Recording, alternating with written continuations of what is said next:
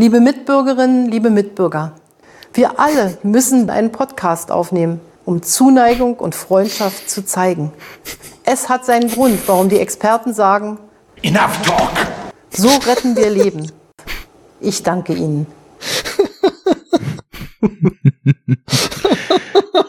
Damit sind wir drin. Ja, schön, guten Tag. Herzlich willkommen. Ach du Scheiße. Gut gelaunt mit recht viel Gelächter starten wir in eine neue Ausgabe Enough Talk. Ähm, Danke, Merkel. danke, Merkel, dass, dass ihr uns hier schon wieder ertragen müsst. Ähm, was, was, was soll man sagen? Ich bin vielleicht nicht witzig, aber so blöd wie Sie meinen auch nicht. Ja, welcome. Ähm, wir haben die 61. reguläre Ausgabe. Das ist ja schon etwas. Das ist ja schon etwas. Es ist ernst. Nehmen Sie es auch ernst. Und äh, was wir vor allem ernst nehmen müssen, sind unsere unregelmäßig stattfindenden Reihen. Und ähm, ich habe es letztens bei meinem kleinen Gastspiel in der Cine Couch, wo Nils, den wir ja hier schon reichlich lachen gehört haben, gerade im Hintergrund, äh, und ich über Amer, äh, den, die belgische Jallo-Hommage gesprochen haben, habe ich schon angeteasert. Ähm, wir machen jetzt hier nicht nur die Reihe von mir und äh, Nils, wo wir über italienisches Genre-Kino sprechen, namens Basta Divano.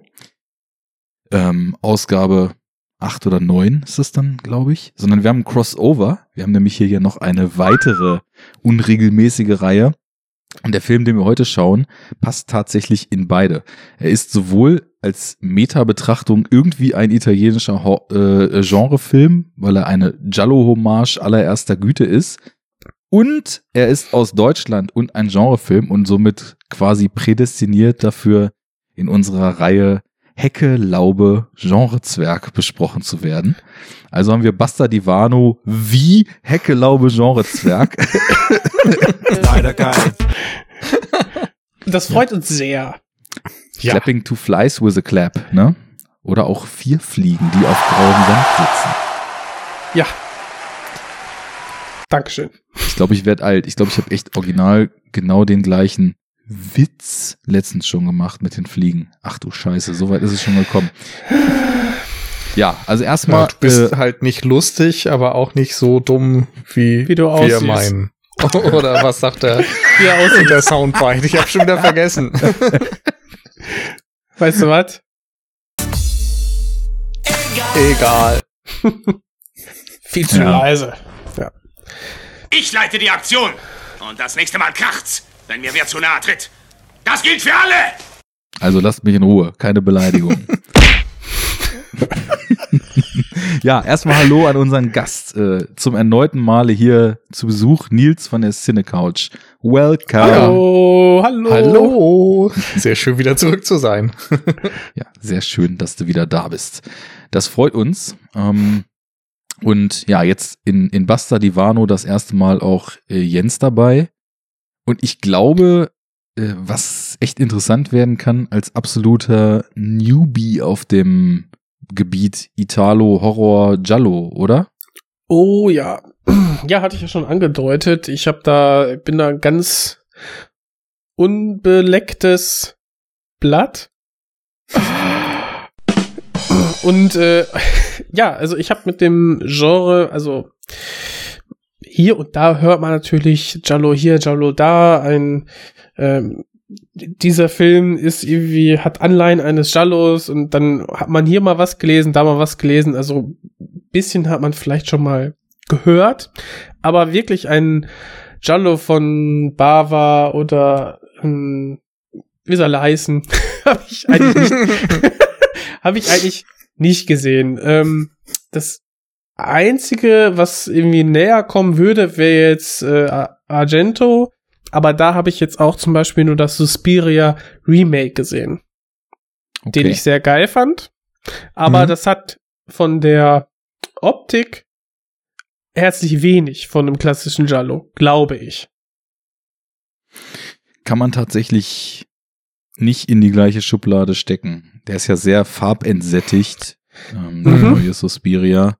Und Und- dann haut er die, das Blut richtig rein und ist ja relativ, ja, man könnte ja fast sagen, modern und realistisch inszeniert. Und nach dem, was ich gelesen habe, ist das so mit die Antithese zum ähm, klassischen Suspiria, der ja sehr, sehr bunt und farbintensiv Ja. gefilmt wurde. Wobei Suspiria eben auch einerseits oft so als der Stellvertreter gilt, es aber eigentlich nicht ist. Also, Oh, okay.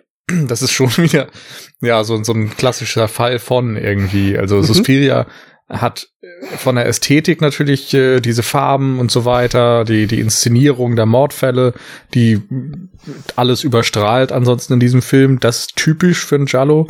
Aber äh, dieses Übernatürliche, dass da irgendwie Hexen ihr Unwesen treiben, das ist total untypisch. Also normalerweise sind das ja eher Kriminalfilme, in denen heftige Morde passieren. Ja, dann klärt mich doch mal ganz kurz auf, weil was ist so typisch ähm, Jallo?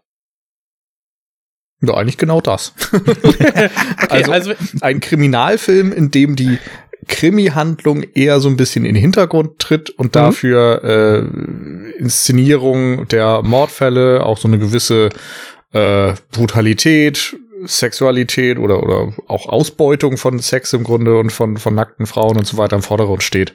Ein Also ein bisschen exploitatives. Element. Exploitativ, danke. Das ist Ja. das Wort. Ja. mhm. Ich glaube, wenn man historisch so die Entwicklung nachzeichnet, dann geht's tatsächlich erstmal los mit Kriminalfilmen, die ja daher auch der Name Giallo auf solchen, naja, ich glaube im Endeffekt so das, was bei uns so diese Groschenromane, die man irgendwo am Bahnhofs äh, Zeitungskiosk kauft, basierten. Also so Pulp Fiction. ja, genau.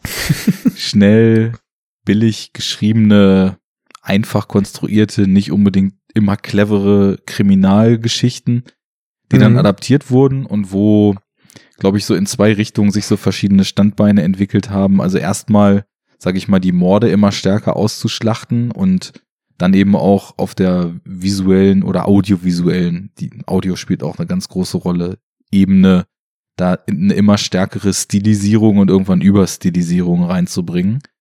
Und ich glaube, mit der Zeit kam dann da eben durch diese überstilisierte und dadurch auch etwas Realität, realitätsentrückte Wirkung, die die Mordszenen und die die Gewalt und die diese Peaks, die die Filme haben, ähm, Mhm. dann so reingebracht haben, kam immer stärker so eine Verknüpfung tatsächlich auch mit dem Horrorgenre zustande, wo dann auch so ein so ein leicht übernatürliches Element und so eine surreale Ebene. Also Argento spricht immer von Traumlogik, der seine Filme folgen und, ähm, sag ich mal, ein immer stärkeres Weichen von, von so direkter Emotionen, äh, eine immer stärkere Präsenz von direkter Emotionen, der dann so eine kohärente Handlung, falls es die jemals gab, dann weicht.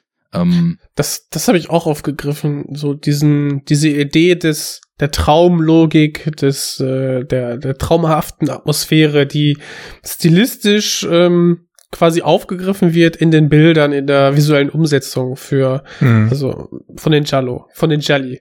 Ja.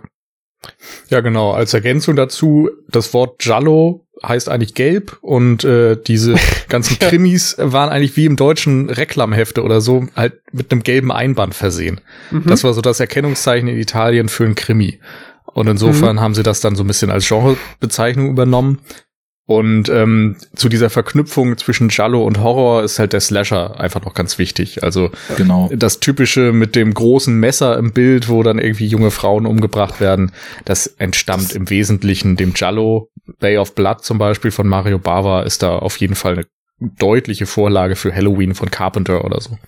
Ja, deswegen ist es immer, Also an So- Carpenter musste ich auch sehr, sehr direkt denken, als ich dann irgendwie gehört habe, ja, diese Close-ups von den Mordwerkzeugen oder so, Mhm. das, ähm, ja, hat man halt gesehen, auch schon bei, bei Hitchcock Psycho oder so, wenn dann die, die, äh, die Miss Lee dann in der Badewanne erstochen wird, da hast du ja auch immer wieder Cuts einfach nur auf das Messer, was dann runterschnellt. Ja. Und äh, was hat dann sehr, sehr schnell Anklang gefunden, ne? In dem, im Horrorgenre.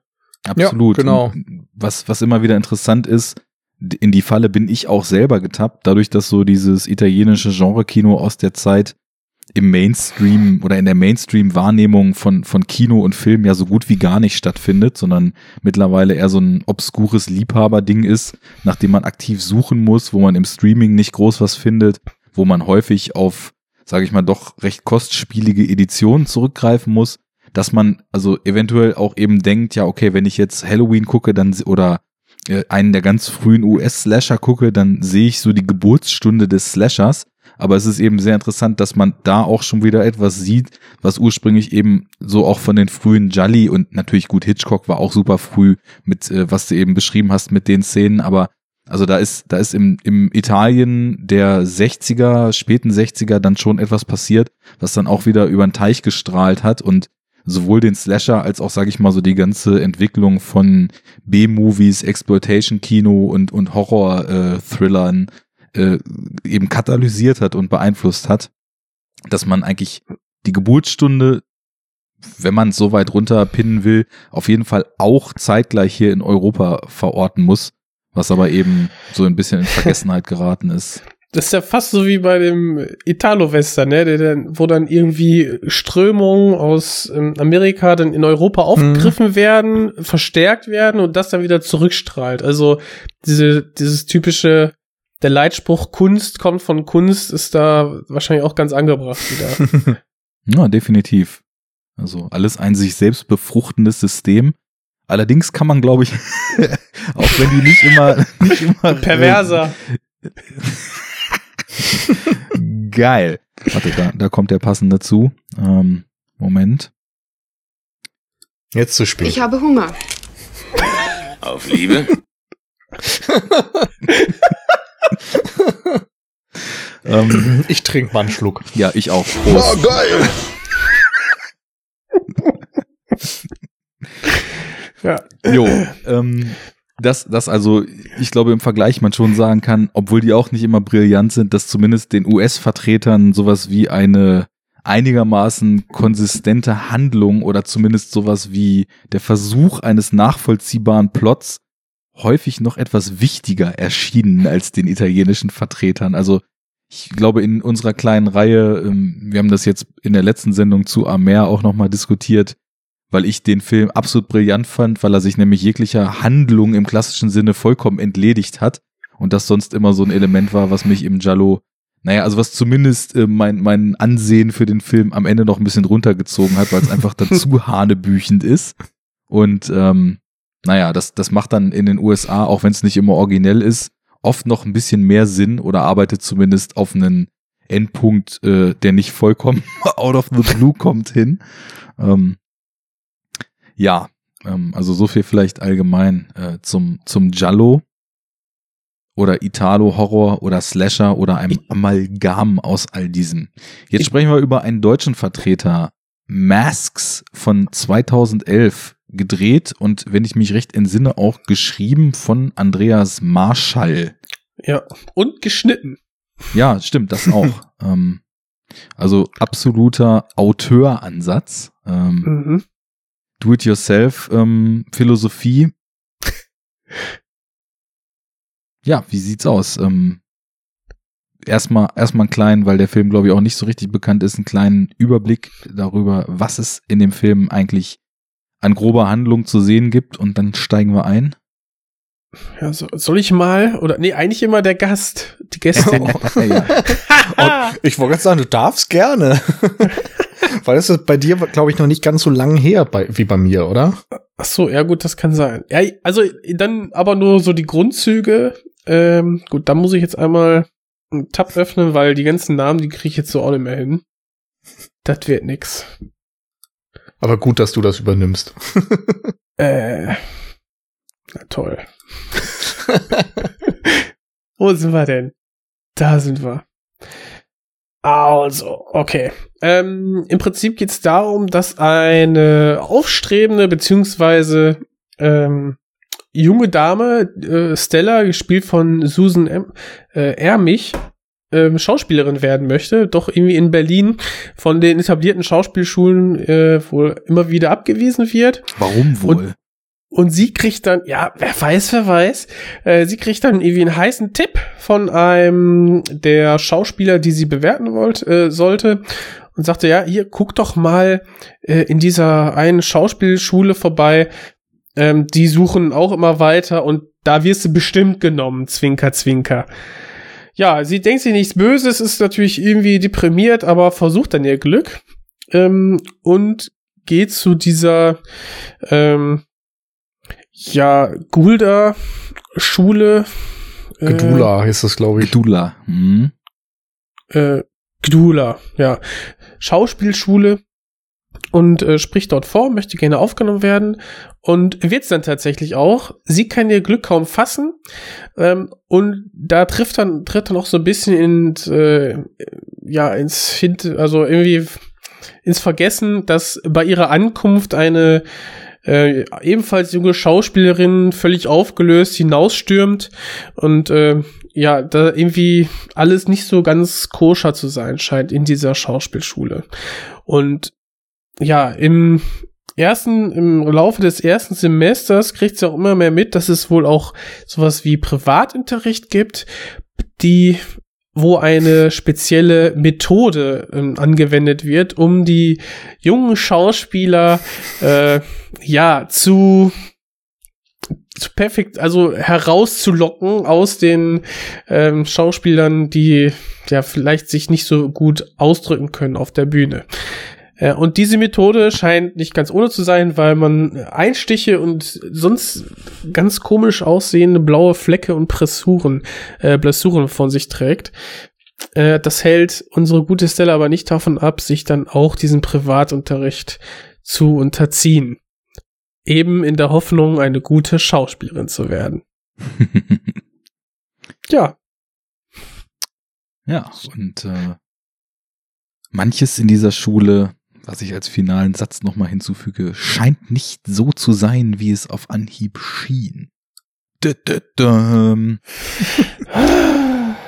ja, genau. Ja, Masks. Ähm, interessanterweise für mich, ich habe den, ich weiß nicht, wie ich drauf kam, ähm, relativ zeitnah, als er rauskam, keine Ahnung, denn vielleicht 2012 oder 2013 dann äh, im Heimkino gesehen, anders ging es ja auch gar nicht. Und äh, witzigerweise war es für mich so, also sozusagen der Zugang zu diesem italienischen Genre, von dem ich vorher noch nie wirklich so richtig was gehört hatte, ähm, war dann auch erstmal die Hommage.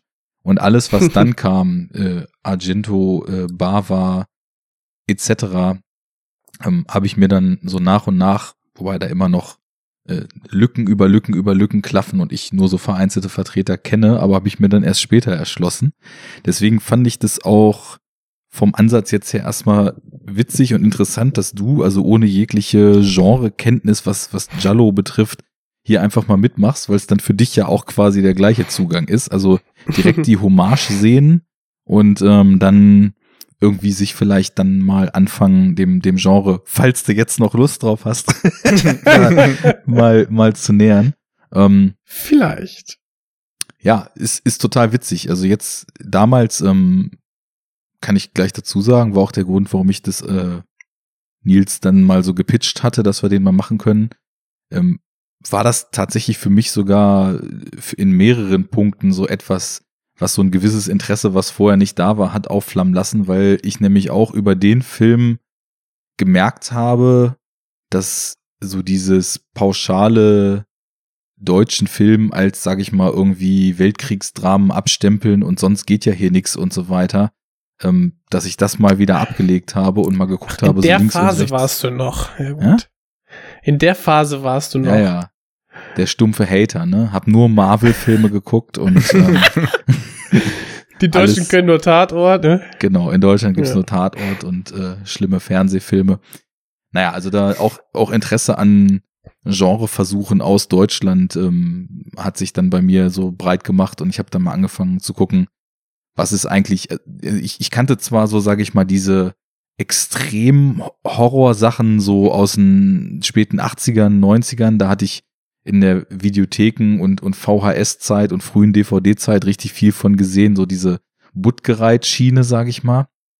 Aber das habe ich echt immer so als C bis D Kino abgestempelt ähm, damals und naja, so, weiß ich nicht, in, in, in einer Runde geguckt und nicht sonderlich äh, aufmerksam reingeschaut, ob man da vielleicht auch noch was Tieferes drin lesen kann. Und da wollte ich eben mal schauen, ob, sage ich mal, auch auf dem äh, besser produzierten Sektor, ob nun mit viel oder wenig Budget sei dahingestellt, sowas in der Richtung geht. Und dann war das Interesse auch noch losgetreten. Ja, also hat einiges Und bist du der Meinung, dass das jetzt der besser produzierte Film ist? Im Vergleich zu den anderen Sachen? Also. Äh, nee, also mittlerweile würde ich nicht sagen, man, man sieht und äh, merkt und auch, ich habe mir den Audiokommentar nochmal angehört, ähm, man kriegt auch erzählt, dass der Film also quasi vollkommen ohne jegliches Budget produziert wurde. Ähm, mhm. Insofern glaube ich nicht, dass das der besser produzierte Film ist. Ich habe dann später teilweise Sachen gesehen, die minimal hochwertiger produziert waren, aber habe dann auch schnell gemerkt, das Genre halt in Deutschland ziemlich schnell von sämtlichen Geldgebern abgekanzelt wird, als das will doch keiner sehen, das ist doch Quatsch, da geben wir kein Geld für. Und im Grunde genommen alles, was an interessantem äh, aus Deutschland an Genre-Kino in den letzten zehn Jahren gekommen ist, vollkommen auf eigenen Beinen stehen musste. Da stecken nirgendwo Fördergelder drin, da wurde nirgendwo groß im Kino was ausgewertet das Gipfel der Gefühle war irgendwie dann 2011, dass in Hell mal ein Lars Eidiger mitgespielt hat, der aber damals auch noch bei Weitem nicht so der große Name war, wie er heute ist. Ähm, also ist, ist es nach, ist es genauso ein, ein Low-Budget-Film wie diese älteren Vertreter, die ich kannte. Also jetzt eben weniger auf Gore bedacht, sondern tatsächlich eher so auf die Jallo-Hommage bedacht. Aber mhm ich, es war trotzdem jetzt interessant, ihn nochmal zu sehen, eben mit der Kenntnis des Genres, der Tropes des Genres, der Erzählmechanismen des Genres, weil ich dann eben doch sehr viel mehr darin jetzt sozusagen wiedererkannt habe, als es früher natürlich überhaupt nicht möglich gewesen wäre, weil ich nicht wusste, was der Film referenziert. Das weiß ich mittlerweile und da erkennt man dann doch schon auch teilweise einfach nur Motive und so, die ganz nett gesetzt sind. Ja. ja, lass uns doch da mal vielleicht mal direkt einsteigen, ne? Was, was ihr zum Beispiel in den Szenen seht, äh, wo ich denke, ja, langweilig. ne? Also, ähm, du meinst ja auch gerade, woran liegt das wohl, dass sie nicht genommen wird bei ihrem Schauspielversuch? es ist ja so, du meinst ja auch, äh, hast ja gerade schon gesagt, dass dieser Film kein Budget hatte, wozu ich jetzt sogar gleich einwerfen muss. Dafür sehen die Spe Special Effects aber echt ganz gut aus und brauchbar. Definitiv, ja. Ähm, dafür wird vielleicht äh, bei den Schauspielern gespart. ähm, die haben, soweit ich das äh, informiert bin, haben die ja auch in quasi gemixt, äh, quasi dann Schauspiel äh, mit dann eben dann ja Schauspielveteranen zusammen vor die Linse zu stellen und haben ja auch so das Setting war wohl eine ja echte ähm, polnische Schauspielschule, die Reduta in Berlin. Gut, dass du und, den Namen da hast. Ich konnte mich nämlich nicht mehr erinnern, wie sie genau. hieß. Ähm, und diese Schauspielschule, beziehungsweise ähm, die wohl auch in echt extreme Schauspielmethoden von, so und jetzt, wie heißt der Name? Ähm, Im Film. Jerzi, genau, Jerzi, äh, ach Gott, Grotov, Grotowski gelehrt ha haben, ähm, der wohl auch irgendwie der Erfinder des The Poor Theater oder so gewesen ist. Das sagt mir nichts, aber mhm. diese, allein diese, diese Tatsache hat ähm, dem guten Andreas Marschall halt die ja, Idee und ähm, für das Drehbuch gegeben. Und auch ganz geil, dass sie halt auch genau in dieser Schauspielschule dann unter anderem den Film gedreht haben. Ja, und in dem, in der Schauspielschule tatsächlich dann eben auch einige Mitglieder des Casts rekrutiert haben. Also sage genau. ich mal so, die tragenden Rollen, ähm, diese Susan Ermich, die eben damals auch noch Debütantin war, ähm, und ich glaube auch solche Leute wie Julia Witt, die die Cecile gespielt hat. das waren eben Jungschauspieler, die zumindest mit einer Schauspielausbildung schon fertig waren. Aber ich sag mal so, die ganze Crew und der ganze Jahrgang, die dort eben in diesen Gruppensessions und so zu sehen sind, waren dann doch Leute, die entweder dort gerade noch in der Schauspielausbildung waren oder die dort schon fertig waren, aber für den Dreh dann eben auch Ja. ähm, als, als Absolventen sozusagen mit eingespannt wurden. Und dann gibt es eben halt so ein paar alte Eisen, die zumindest schon auf Schauspielerfahrung in, in einigen Dekaden zuvor natürlich, also jetzt niemand davon ist äh, auch nur ansatzweise groß bekannt. Ein Schauspieler spielt mit, der natürlich aufgrund seiner großartigen Leistungen in äh, Praxis Dr. Hasenbein und Jazz Club mir Norbert Losch. äh, bekannt ist, genau. Der ja sogar in Fellini-Filmen mitgespielt hat äh, in den 70ern. Also der ist äh, zumindest irgendwie auch rumgekommen und hat tatsächlich auch, was italienisches Kino betrifft, schon eine Historie. Ähm, allerdings auch natürlich nie zu großer Bekanntheit erlangt. Und ja, dann gibt es, also zum Beispiel der eine Schauspielcoach ist wohl auch ähm, in echt eine recht äh, bekannte Theaterlegende, der eben auch mit sehr, sehr krassen äh, und sehr, sehr vom, vom äh, Standard äh, Herangehensweise an Schauspiel abweichenden Methoden gearbeitet hat. Also da haben sie schon zumindest eine ganz interessante Konstellation zusammengekriegt, waren aber eben auch darauf angewiesen, dass quasi diese Schauspielschüler, die dort die Möglichkeit gewittert haben, mal in einem Film mitzuspielen, äh, mit absoluten Mikrogagen oder nur Catering und ihr seid halt im Film dann da mitgemacht haben. Ich glaube, Mhm. so hatten das Marshall und sein, sein Kameramann da in dem Audiokommentar erzählt. Und klar, das merkt man schon, ähm, dass teilweise aber auch in einigen Szenen, glaube ich, so bewusst holzig gespielt wird.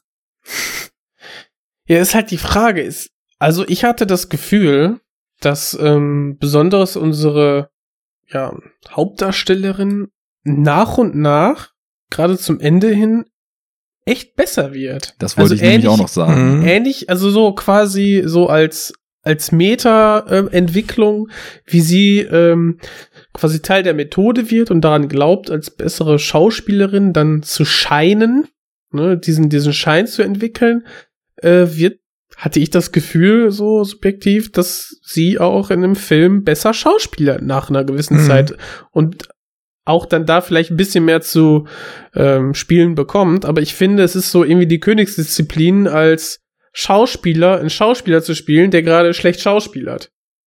Was sie Also- am Anfang definitiv tut. Ja, Ja. und da versagt sie halt. Mhm. Oder ist nicht so wirklich stark. Also ist jetzt kein, äh, weiß ich nicht, DiCaprio oder Naomi Watts, die so, das also- ganz okay. bravourös gemacht haben. Ne? Now I get it. Also du Ja. meinst, dass sie das schlechte Schauspiel am Anfang nicht gut spielt, sozusagen. Also dass, genau. dass du ihr oder, oder, oder ist es wirklich noch die Unsicherheit, wenn sie den Film chronologisch gedreht haben? Weil nachher, Mhm. gerade in den, in den ähm, Thriller- und Horrorszenen, gefällt es mir wesentlich besser. Also ich glaube, chronologisch haben sie nicht gedreht, zumindest nicht durchgehend. Nee. Aber ähm, ich finde das immer super schwierig zu bewerten. Ähm, Gerade weil sie natürlich auch in einem Umfeld spielt, wo neben ihr ganz viele Laiendarsteller sind, wo die Dialoge jetzt auch nicht immer A-Klasse sind. Mhm. Und ähm, wenn sie dann eben noch irgendwie eine schlechte Schauspielerin spielt, in einer mittelmäßigen, bestenfalls Beleuchtung und so weiter. Also auch die Bildsprache ist ja jetzt dadurch, dass du eben kein Budget hast, nicht so Ja. hochwertig, wie man sie natürlich normalerweise gerne hätte. Und ähm, ich glaube, da würde zumindest auch äh, jemand wie DiCaprio oder so verdammt drunter leiden, dass er auf einmal eben nicht gut ausgeleuchtet ist und so. Ich glaube, jeder, der schon mal irgendwie diese äh, Bildverbesserungsmodi am Fernseher angemacht hat, der weiß, wie viel das ausmachen kann, wenn du auf einmal ein furchtbares Bild hast und das alles nach Soap Opera aussieht. Mhm. Ja, das stimmt. Gebe ich, gebe ich dir recht. Ähm, ja, aber gerade der, der, der Anfang, wenn sie auf der Bühne steht und dann als, Hm. als nicht unsouveräne Schauspielerin quasi nicht aufgenommen wird und auch das Gespräch danach, dachte ich, puh, ja, okay. Aber ähm, ich finde, die Figur ist, ist schon insgesamt so angelegt, dass das ziemlich viel Sinn macht. Also ich finde, was sie da in der Eröffnungsszene, was sie da so vorträgt, das geht halt absolut gar nicht. Das ist halt total überzogenes, vermeintlich äh, als emotional von ihr selbst anscheinend empfunden, aber einfach nur äh, mit, mit merklichem Pathos und äh, nicht beherrschter großer Geste vorgetragener Schmuh. Ja. Und ich finde aber, das korrespondiert halt total mit ihrer Figur, weil am Anfang, sie ist ja, sie ist ja so, so null Prozent natürlich. Sie ist halt auch so von der Optik her einfach so ein totales, auch wie sie, wie sie im Film gekleidet ist, das sagt ja auch was Ja. so über ihre Figur. Sie ist halt das so ein wird ja auch totales, kommentiert. genau, Das so wird ein ja, auch, ne? absolutes Die Barbie. 0815 Blondchen, so eine Barbie, die nichts echtes hat und die auch am Anfang dann eben in ihrem Schauspiel überhaupt nichts echtes hat. Und ähm, das erste, was ja eben passiert, ist, dass sie äh, da nicht genommen wird, weil das wirklich überhaupt nicht geht, dass sie auch ähm, in, in allem, was sie tut, so so ganz gewöhnlich wirkt und aber auch so so verstellt. So das, was sie da versucht zu verkörpern, ist so ihr Bild, was sie ihr ganzes Leben hatte davon, was Schauspiel ist, wie eine Schauspielerin ist, wie ein Starlet sich benimmt und so weiter. Ne? Also das ist Das Stella. ist, ja, genau. Das- Stella, halt genau. wie eine, wie eine Stella in Blond, die Schauspielerin ist eben so performt.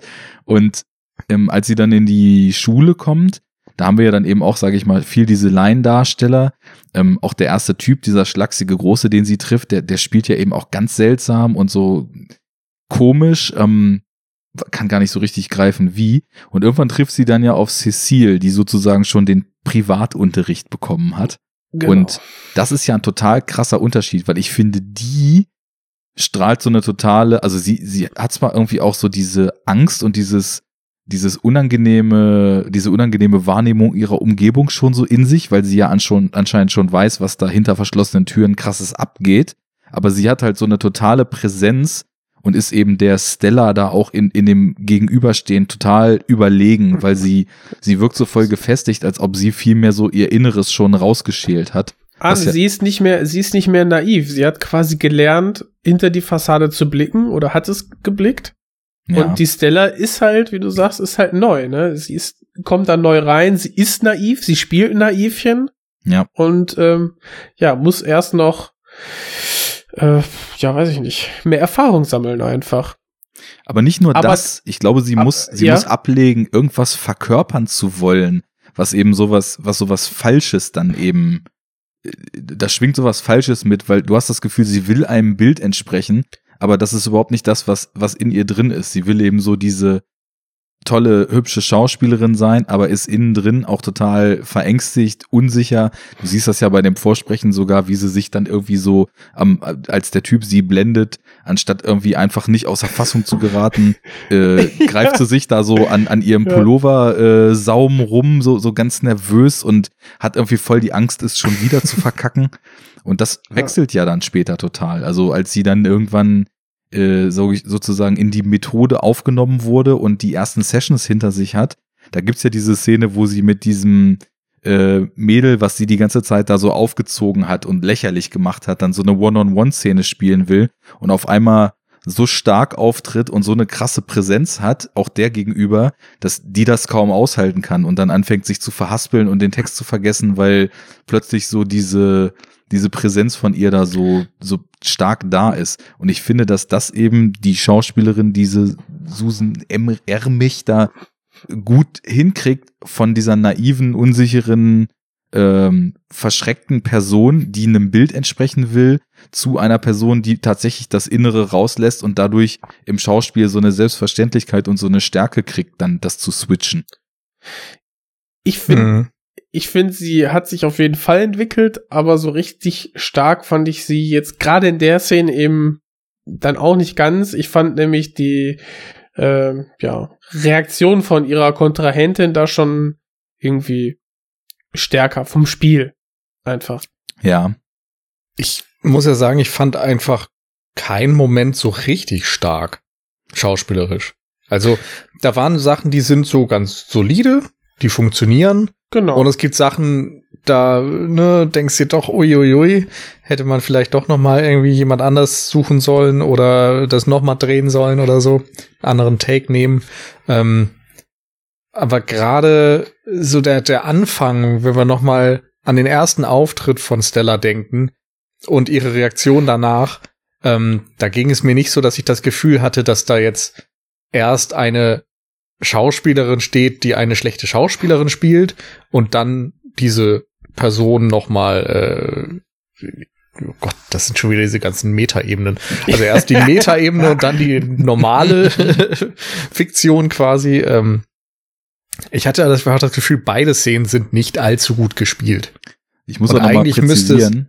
Ich rede jetzt, wenn ich sage, dass sie da dann deutlich stärker ist, also ich rede jetzt auch nicht von Regionen von überragendem Schauspiel. Ja, Ähm, nee, nee, das, das ist auch klar. Ähm, einfach ein merklicher Progress, der da drin Ja. ist. Ja, genau. finde auch, dass ich man- ich würde mir noch wünschen, dass eben diese erste Szene, da muss sie ja schlecht spielen. Also da muss diese äh, die schlechte darstellerische Ja. Leistung der fiktiven Figur rüberkommen. Ja, ja. Aber in dem Moment danach sollte sie einfach als unsicheres Blondchen rüberkommen. Ja, genau. Aber eben als überzeugendes, für den Zuschauer überzeugendes, unsicheres Blondchen. Und das funktioniert nicht so gut, dadurch, dass der Kontrast einfach nicht ganz so gegeben ist und sie nicht perfekt zwischen diesen beiden äh, Ebenen wechseln kann. mhm. Und ich glaube, der Film wäre halt am Ende stärker, wenn diese Entwicklung wirklich groß wäre, wenn du auf so einem Nullpunkt anfängst und am Ende ist sie tatsächlich eine solide Schauspielerin.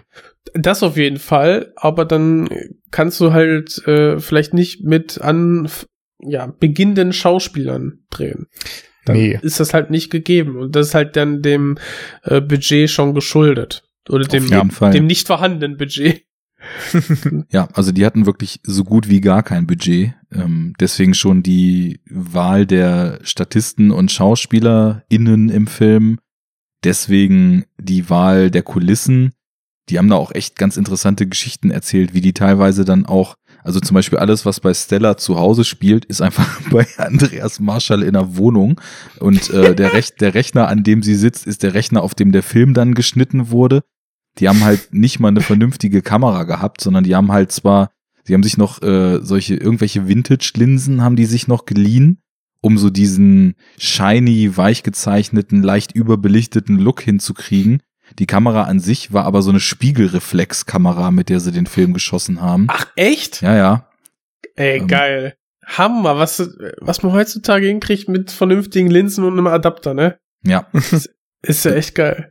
Weil ich dachte am Anfang, ich wusste nichts von dem Film. Ne? Anna hat gesagt, so, hier, wie wär's? Und dann so, ja, geil, ich hab Bock. Und dann ähm, habe ich den ge- geschaut. Und ganz am Anfang dachte ich wirklich, boah, ist das so ein alter Schinken? Weil, Echt? Ja, weil das, ich habe, wie gesagt, ich wusste nichts und am das das Intro, das ist ja quasi ähm, ein äh, Prolog, den die Mhm. finde ich von der Zeit her richtig gut, richtig gut, ähm, ja, wie soll ich sagen, emuliert haben, also nachgestellt haben.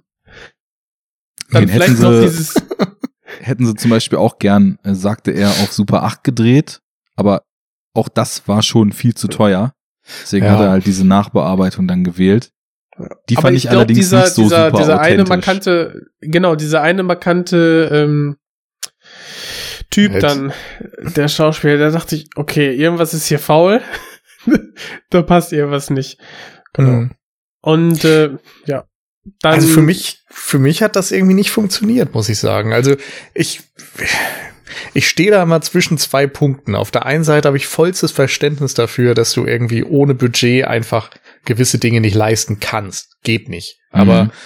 Auf der anderen Seite reißt es mich dann, wenn ich diesen Film gucke, eben trotzdem jedes Mal raus, wenn ich das Gefühl habe, das ist so eine ja, mit, mittelmäßige Beleuchtung und die Bilder sehen nicht allzu gut aus. Es hat so einen Digital-Look und äh, der Super 8-Look, den du gerne erreichen möchtest, der sieht eben nicht so aus, sondern es sieht aus wie billige Digitalkamera, die irgendwie mit drei Filtern aus Premiere drüber so aussehen soll, als ob. Es, es ist so schwierig, weil du kannst denen das nicht vorwerfen, dass da irgendwie das Budget fehlte. Ja. Aber gleichzeitig für mich als Zuschauer ist es natürlich trotzdem dann etwas, was entweder funktioniert oder halt nicht. Ich fand, das Mhm. war sehr durchwachsen. Also diese Anfangsszene, da habe ich den Vintage-Look dieses vermeintlichen 70er Jahre Materials auch nicht gekauft, muss ich sagen. Aber Mhm. später, Ich Ähm, schon. Ich keine Ahnung. ja, Nee, ähm. Guck du Also- erstmal einen richtigen Jallo. genau. Und nur dieser, nur dieser eine Schauspieler dann, ich dachte, habe ich den nicht schon mal gesehen? Und so, ja, okay, ne? Äh, mal gucken. Ja, und dann war es relativ schnell klar, als es dann äh, umswitchte, ne? hm. Mhm. Naja, aber später finde ich, dass eben, also man muss ja auch sagen, dass er sich optisch nicht am typischen Jallo-Look durchweg äh, orientiert, sondern ich, also ich, ich weiß auch, die haben sogar gesagt, was die, sag ich mal, für diese, ähm, sag ich mal, eher wärmeren Bilder vom Color Grading, die eben so punktuell beleuchtet sind und dann so weich gezeichnet, teilweise überbelichtet wirken, dass sie da auch irgendein konkretes Vorbild noch hatten. Ich habe aber vergessen, was es war. Später hast du dann ja schon das farbige Licht, als es dann auch so in Mhm. diesen anderen Trakt des Gebäudes geht, wo dann die Methode eine Rolle spielt. Da kommen dann die, die bunten Ausleuchtungen und so weiter dazu. Ähm, du hast auch viele andere Elemente, die Farbe reinbringen, wie die roten Vorhänge, so Jetzt muss ich mal überlegen, gab es die in Deep Red eigentlich? Ich habe irgendeine Jallo-Assoziation da. Wir haben, wir haben rote, orange Wände, blauen Teppich. Mhm. Ja, also da ist, ich finde, es ist so ein Auf und Ab. Ich finde aber insgesamt, ich hatte erst angefangen, den zu gucken und dachte, krass, ich habe nicht äh, so einen krassen DTV-Look in Erinnerung gehabt. Also schon irgendwie einen besseren Look. Aber dann waren das nur so ein, zwei Einstellungen, die ich nicht sonderlich gelungen fand. Ansonsten muss ich aber sagen, dass ich finde, wie Räume eingefangen sind, wie die Kamera sich bewegt, wie auch diese Schule von außen als so ein, so ein bedrohliches Element gefilmt wird. Da ist auf jeden Fall bei der Kameraführung eine gewisse Kompetenz bei und beim Look würde ich auch schon sagen, dass ähm, ab und zu ist mal echt eine Szene, wo man, sage ich mal, die, die Lichtsetzung vielleicht noch etwas anders gemacht hätte. Aber im Großen und Ganzen finde ich den Film doch dann überwiegend recht atmosphärisch, muss ich sagen. Ähm, auch wie so, das hat jetzt nichts mit der Ausleuchtung zu tun, aber wie im Zusammenspiel mit diesem seltsamen äh, Gitarre und, und orchestralen Mischscore, den der Film hat, ähm, der mich Am irgendwie. Anfang, am Anfang mochte ich den Score richtig gerne. Und dann, ich glaube, beim zehnten Mal dachte ich, oh nein, ey, nicht schon wieder der Riff. Ja, dann wisst ihr, wie es mir bei, mit California Dreaming bei Chunking Express ging. Der, ich glaube, das Lied Ja. kann ich auch nie wieder hören, seit ich das erste Mal und bis jetzt auch das einzige Mal Chunking Express gesehen habe. Das ist verbrannt. Ja, aber sowas von. Naja, mit Ich Wonka Wai werde ich sowieso nicht mehr Freunde. What? Ja, what? Fehlt wohl noch Skandal. der richtige Film. Äh, zu dem Look. Welcher sollte das denn sein? Na gut, Ashes of Time finde ich nice und The Grandmaster finde ich auch nice. Also immer wenn er Wusha macht, ist es cool. Ähm, und alles andere, I don't get it, glaube ich. Hast du As Tears Go By gesehen? Hm, warte mal, welches ist denn der allererste? Ich glaube, erst Äh, hier. der erste äh, hier, ähm, ähm, ja, komme ich nicht drauf. Ach so, ist S Tears Go By, wo dieser schlecht gelaunte, rauchende Typ 80 Minuten lang eine Frau scheiße behandelt? Dann habe ich den gesehen. Das war Tyrannosaur. ja, 29 Palms, ne? Aber in The Mood for Love. Den fandst du doof? Also ich finde, der allererste ist noch so ein Gangsterfilm von Wonka Wai. Den, Das war As Tears Go By. Oder nicht? Ist das nicht der zweite? Wie, wie heißt denn der andere noch? Irgendwie, ich glaube, S Tears Äh. Go By ist der zweite. Okay. ja. Ich habe das die ganze Zeit auf der Zunge, aber ich auch. ich komme nicht Ich drauf. komme irgendwie nicht hin. Warte mal, wir Naja. finden das raus. So viel Zeit ist bei Enough Talk, denn wenn wir für eins stehen, dann für Let me Gründlichkeit. Google that for you. Mhm, genau. Doch, ah, genau. As Tears Go By ist der erste, stimmt. Und den fand ich nämlich noch gut. Ähm, das ist ja so eine kleine Buddy-Gangster-Geschichte. Der ist ganz nice. Genau. Dann kommt Days of Being Wild. Das ist der, wo 90 Minuten lang ein Stimmt. rauchender, schlecht gelaunter Assi eine Frau scheiße behandelt und sie findet Ja. super. Ähm, Und auf den Geil. Titel war ich nicht gekommen. ja, äh, Days of Being Wild, den finde ich wirklich fürchterlich. Anders kann ich das nicht sagen. Also das war für mich so irgendwas zwischen 0 und einem von 10. Ähm, dann kommt Chunking Express und Gott. Ashes of Time. Also der ursprüngliche Ashes of Time. Chunking Express war mir relativ egal und äh, mich hat California Dreaming genervt. Ashes of Time kenne ich nur die Redux, der ist aber cool. Dann kommt Fallen Angels, der ist für mich genauso ein Fragezeichen wie Chunking Express. Happy Together nicht gesehen, In the Mood for Love gesehen, fürchterlich gefunden. Ähm, Ich check's nicht. Warum? weil ich einfach nur die ganze Zeit denke, warum, wa- was macht ihr da eigentlich die ganze Zeit? Jetzt liebt euch halt und macht da nicht so ein Drama draus. Keine Ahnung. that's the point, Mann. Sie Ja, können aber der- nicht. Der Point ist lame. Ach, Arne. Das ist hohe Dramatik. Ja, Ja? total. Nudeln essen und sich anschmachten dabei und noch mehr. Nein, im. Regen nebeneinander hergehen, ohne es endlich, weiß ich, auszuleben. Und das ist Also- dramatisch. Du, du hast dich jetzt sowieso ins Abseits katapultiert. Du hast was gegen Nudeln essen gesagt. Nee. Ich würde niemals was gegen Nudeln essen sagen. Ja, Ich das haben aber- wir jetzt auf Band. Ja. Wenn ich wen liebe, dann esse ich mit der Person Nudeln und schmachte sie nicht nur aus der Ferne an. Was würden die Ludolfs wohl dazu sagen, wenn du sagst, du liebst keine Nudeln? Wirklich. Unglaublich. Ja, ich glaube, Die Wonka Nudeln Wai kannst du machen warm, kannst du essen kalt. Die Nudel kräftigt. Also, wir halten fest, Wonka Wai ist von mir neben Noah Baumbach der am missverstandenste Arthouse-Regisseur überhaupt. Ach, Noah Baumbach. Knalltüte. Knallcharge. Gut. Junge, du bist wir- nicht Woody Allen, seh es einfach ein. Junge, jetzt kriege ich jetzt langsam hier. Werde ich aber ein bisschen wild hier. Langsam. Arne bei jedem werden I bet that really pisses you off. Wonka Wai-Fans denken sich, Forget it, kid. This guy's a serious asshole. Gut, ich wollte ja was zu dem Look sagen. gut, Ähm, ich fand nämlich, dass diese, dass diese, dieser äh, Look, ja, als sie dann da auf der Bühne stand, dieser, ich glaube, das war so ziemlich dieser Schnitt von diesem Prolog in die, in die, in die normale Handlung, dachte ich, ja, okay. Man hat hier diese leichte Überbelichtung, nur diesen leichten, milchigen Look irgendwie ganz gut ähm, hinbekommen.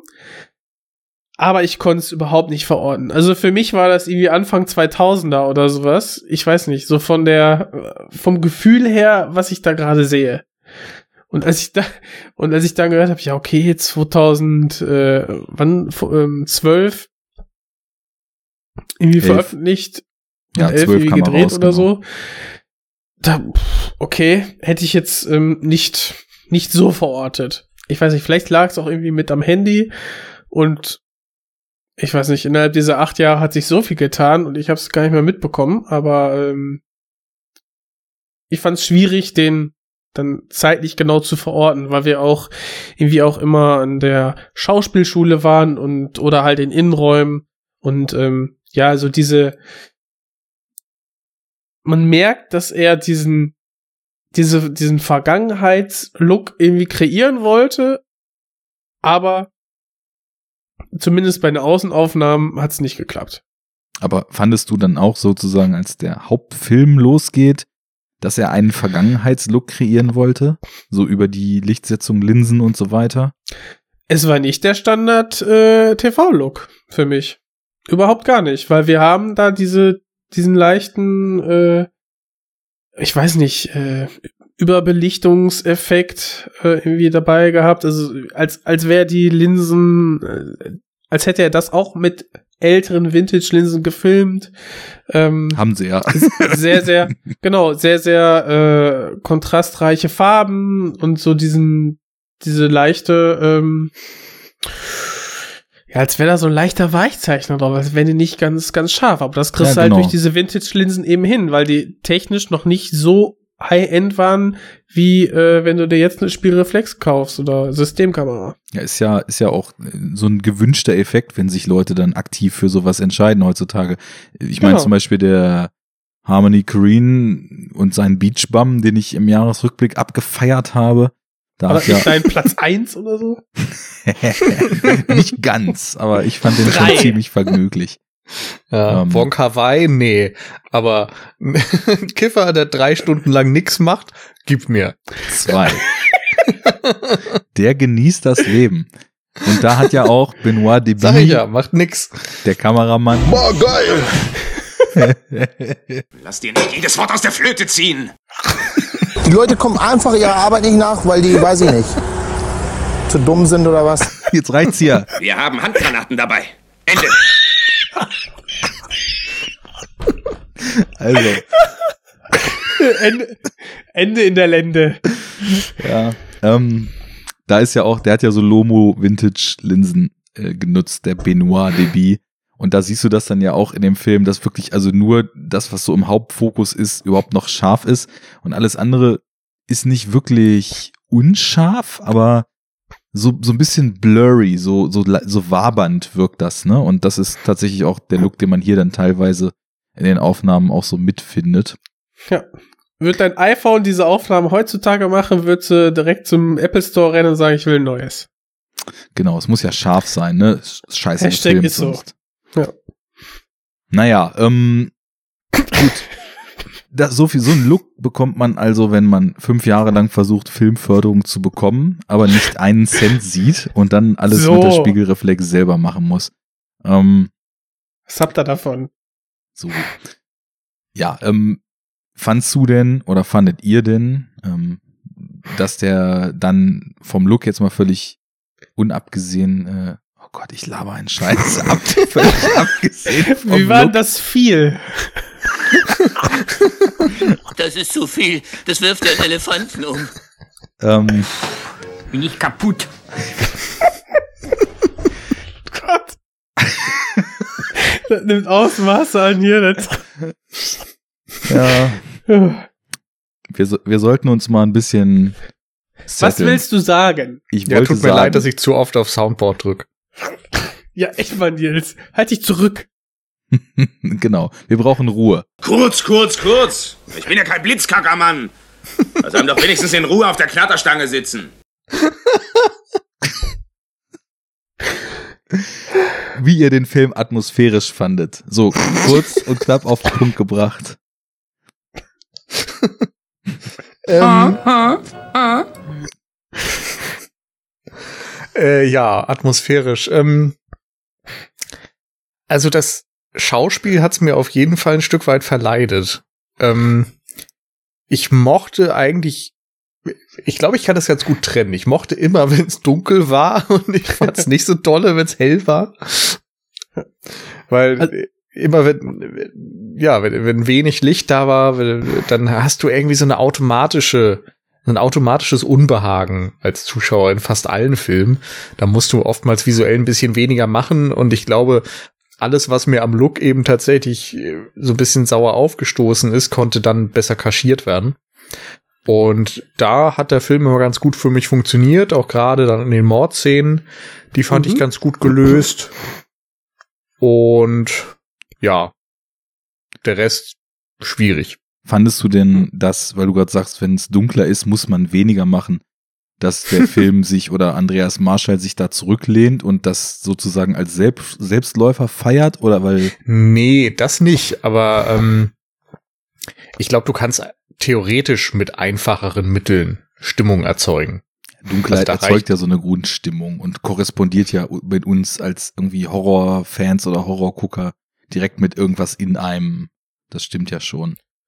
Genau. Na, ist doch die Vorfreude, ne? Juhu! gleich wird Gleich geht's los.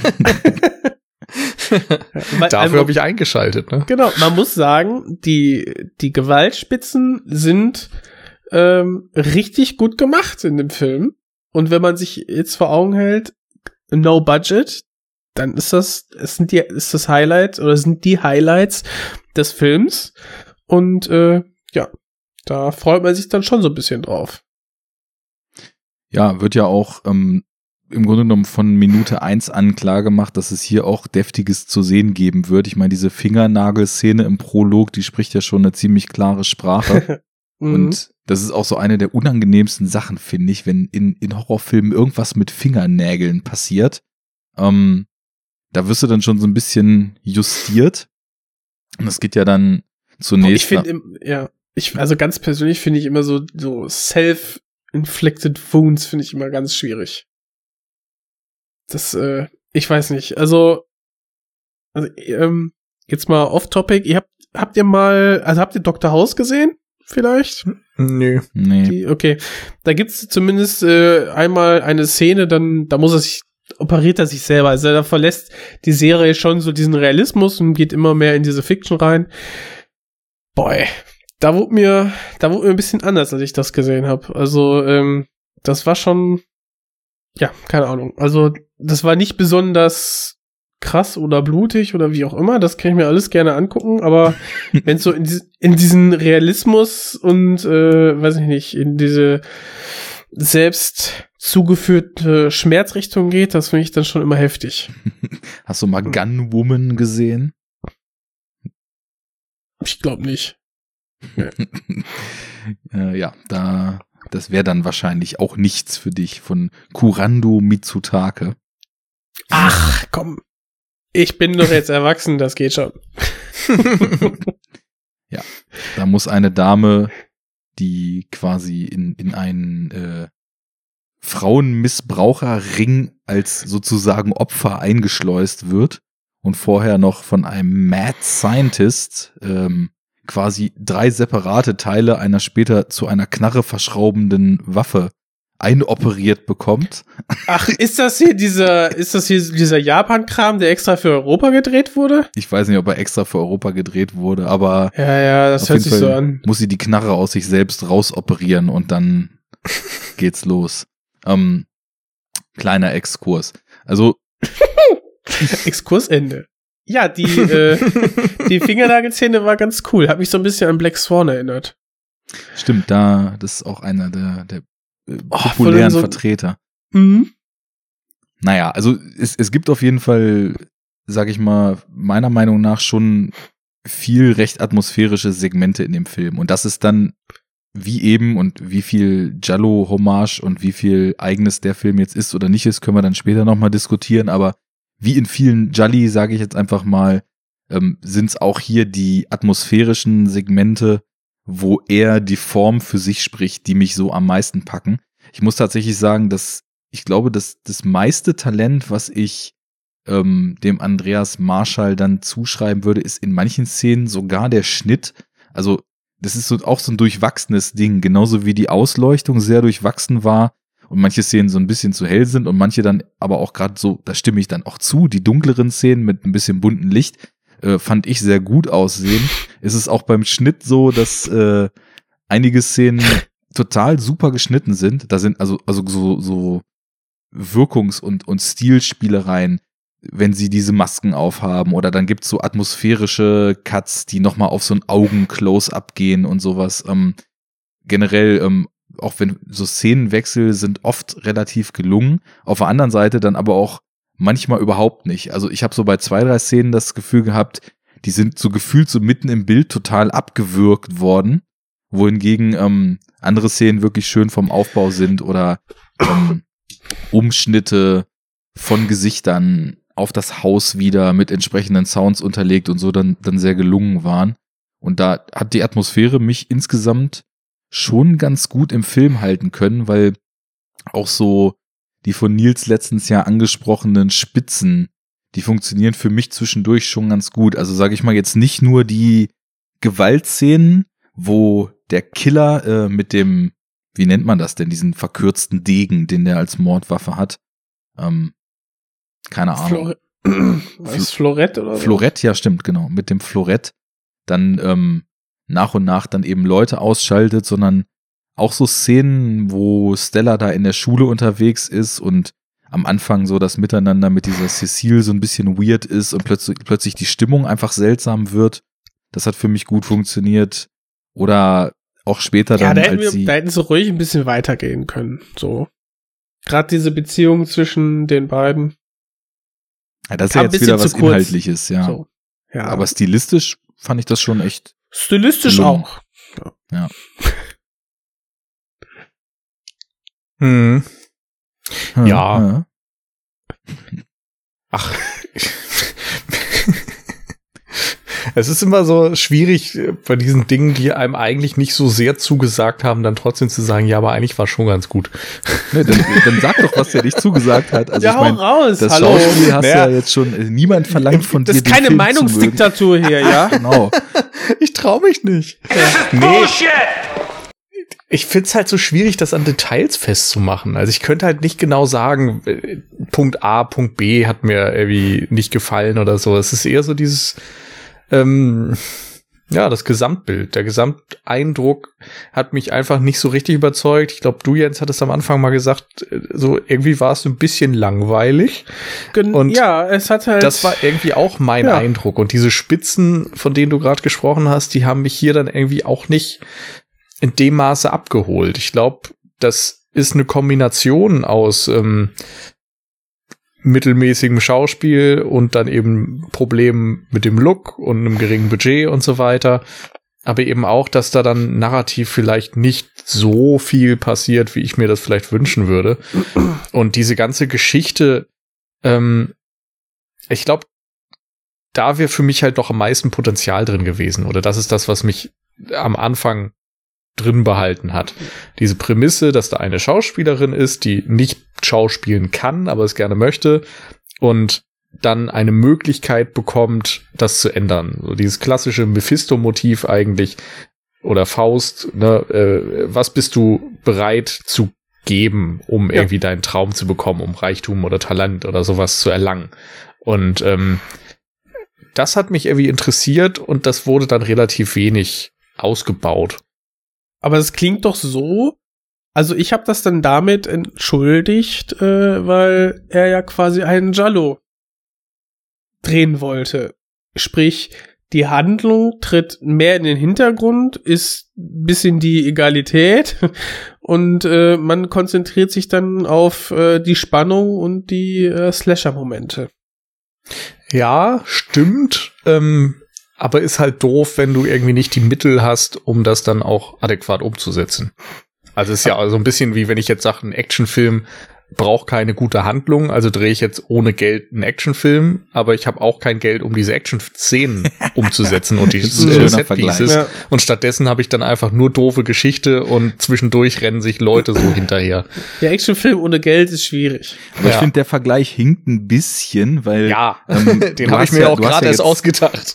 du hast ja jetzt gerade, ähm, haben wir ja schon festgestellt, hier in dem Film doch durchaus passable Special Effects und sage ich mal so, dass das Geslashe und sage ich mal die sehr gewalttätigen und harten Kills, die eben auch zu einem naja, vielleicht fragwürdigen Trademark dieses Filmgenres geworden sind, die sind ja doch hier sehr gut umgesetzt. Also ich finde die Effekte ist ja alles handgemacht. Ähm, anders würde es mit wenig Geld wahrscheinlich auch in einer absoluten Katastrophe enden.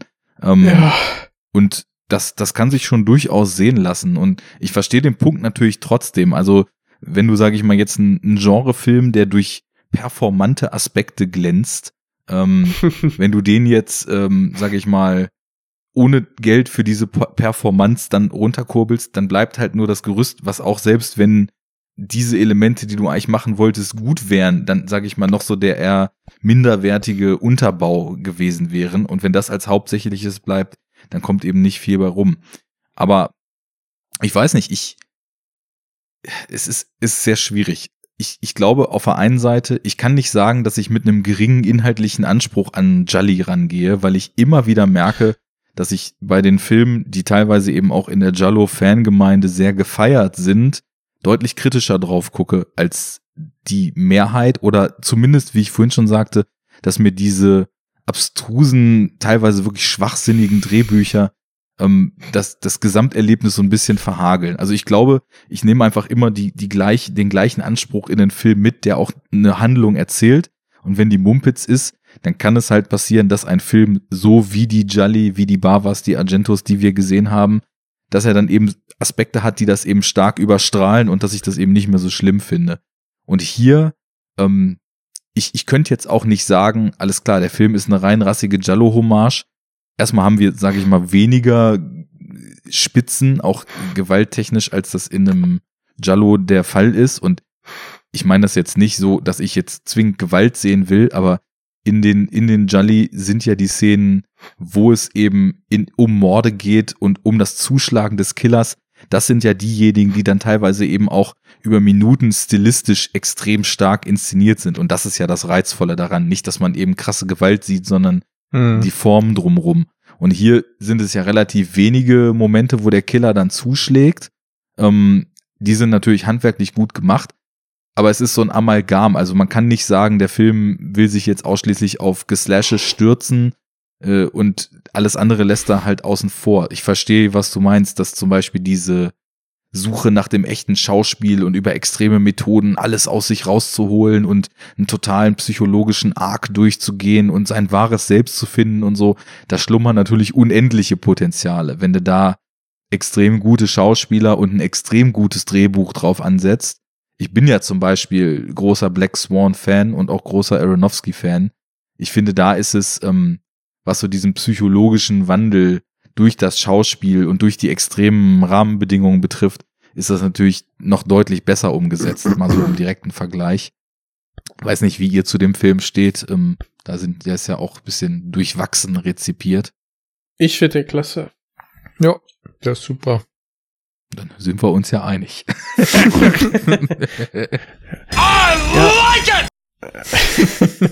ich finde nur, dass die, also kann man jetzt, also zwei Sachen. Ich fand den ähm, teilweise, hast ja gesagt, irgendwie langweilig und irgendwie so ein bisschen äh, unbeholfen, was ich auf das auf das Schauspiel zurückgeführt habe und dann auch damit entschuldigt habe mit dem Hintergrundwissen, mit dem vermeintlichen, dass die Handlung manchmal einfach egal ist in den Jali, äh, dass er sich quasi da mehr oder weniger ein Konstrukt hingelegt hat, um dann nachher, sag ich mal, die den, den, den, den Freund, die äh, andere Schauspielerin, den Reporter einfach in die Falle laufen zu lassen, damit man da die Kills hat. ja. Und daraus hat er auch, finde ich, eine gewisse Komik bezogen. Also wenn man, wenn dann unvermittelt ein Schnitt auf den Reporter kommt, wie der äh, irgendeinen Schauspieler interviewt und der Schauspieler äh, so quasi äh, ähm, so ein bisschen Hintergrundgeschichte einfach ähm, erzählt von diesem ähm, fiktiven Schauspiellehrer. Das fand ich dann eh schon witzig irgendwie, weil äh, das so unvermittelt kam und gefühlt so tonal gar nicht reinpasste. Ähm, und ja, ich weiß nicht, ich habe da halt so eine gewisse Absicht drin gesehen. Und das fand ich dann irgendwie noch witzig. Ja, da ist auch eine doppelte Absicht drin. Also zum einen das, was du gerade beschreibst, zum anderen, wenn man eben ein paar Vertreter gesehen hat, dann ist es auch oft der Reporter oder die, die Polizei, die irgendwem, also wir haben in, in Jolly auch oft das Motiv, dass irgendwer quasi so selber rausfinden will, was es, was eigentlich gerade schief läuft, äh, ob es einen Killer gibt, wer der Killer ist und sozusagen so die Ermittlungen in eigene Hand nimmt und dass dann Polizei. Und das ist dann, das ist dann nicht der Hauptcharakter, der es macht, sondern irgendwie ein Nebencharakter, oder? Nee, nee, also sind schon, sind schon oft die Mhm. Hauptcharaktere oder Charakterinnen. Ähm, weiß ich nicht, zum Aber es Beispiel. ist schon mal unterschiedlich. Also es gibt auch einige Filme, da ist dann ja die Frau, die gejagt wird, eher die Hauptfigur und dann ist halt irgendwann eine Nebenfigur, die immer wichtiger wird, Ja. weil sie halt die Ermittlungen aufnimmt oder Ja, so. gut, stimmt, oder zwischendurch dann einfach auch mal umgebracht wird, weil sie irgendwie dem Ja. Killer zu nahe kommt oder sowas. Also hier dann respektive der Reporter und der, der Freund eben.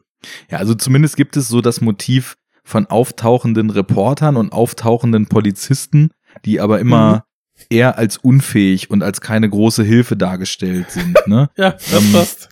Und, und da habe ich so ein bisschen hier den, das Augenzwinkern in Richtung Italien gesehen. Ähm, so von, von Polizisten, die immer zu spät da sind oder die sogar im im Grunde genommen aktiv verhindern, dass irgendein Fall aufgelöst wird. Ich habe da auch nur so verschiedene Fragmente jetzt im Kopf. Ich, ich Hm. glaube, es war bei Opera so und ich glaube, es ist auch bei äh, Rosso so, aber da kann auch sein, dass ich das jetzt durcheinander werfe. Zumindest kam es mir eben bekannt vor.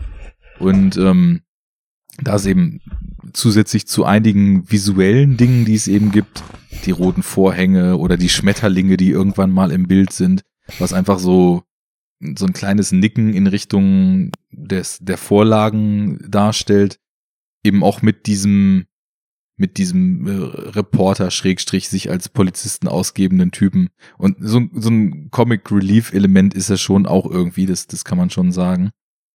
Ähm, ja, ich, ich fand, ähm, dass natürlich jetzt nicht richtig in die Tiefe dieses sich selbst erkunden und äh, so weiter eben ausgelotet wurde. Aber ich fand schon, dass mit dem, was ich vorhin beschrieben hatte, die als Blondchen, was eine Fassade aufrecht erhalten will, startende Stella, die dann irgendwann in diese Isolation da geht, die irgendwelche Drogen verabreicht kriegt und total krasse Filme schiebt, in denen ihre Vergangenheit sie einholt und dann das immer stärker werdende, sag ich mal, psychologische Element jetzt mal völlig wertfrei gesagt, ob gut oder schlecht dargestellt, sei dahingestellt, wie sie erstmal, wie sie die, diese Trips schiebt, wie das dann auch hin und her geschnitten ist mit dem Mord an diesem äh, Reporter, wie sie auf der nächsten Aufführung dann glänzt, wo auf der Aftershow sie auch schon wieder Drogen kriegt und das dann irgendwie Realität und Traum und Vision auch verschwimmen. Ich finde, das ja, ist alles. Ganz ehrlich, sie kriegt als einzige da irgendwie so ein Glas, da würde ich mir doch auch irgendwie denken, ja, was ist mit den anderen?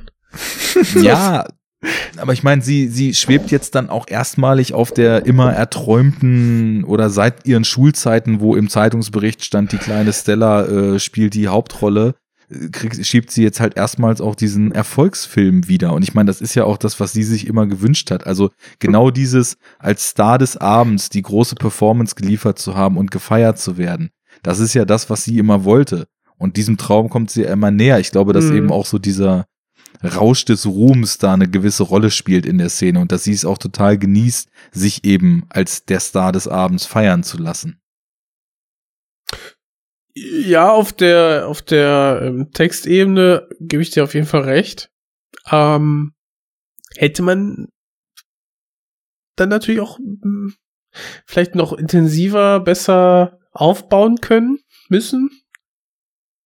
Irgendwie vielleicht dann, äh, weiß ich, diese ich weiß nicht, ja, man, ne, man soll ja keinen Film besprechen, den es nicht gibt, äh, aber Mhm. das hätte ich mir deutlicher gewünscht, besser gespielt gewünscht oder so. Ich weiß nicht. Ich weiß, also das, was du beschrieben hast, ähm, sehe ich auch auf dieser, äh, auf der, auf der Textebene eben, aber ja. Vielleicht fehlte da halt auch wieder das Budget, ich weiß es nicht. Oder das, das Vermögen, das spielen zu können. Hm.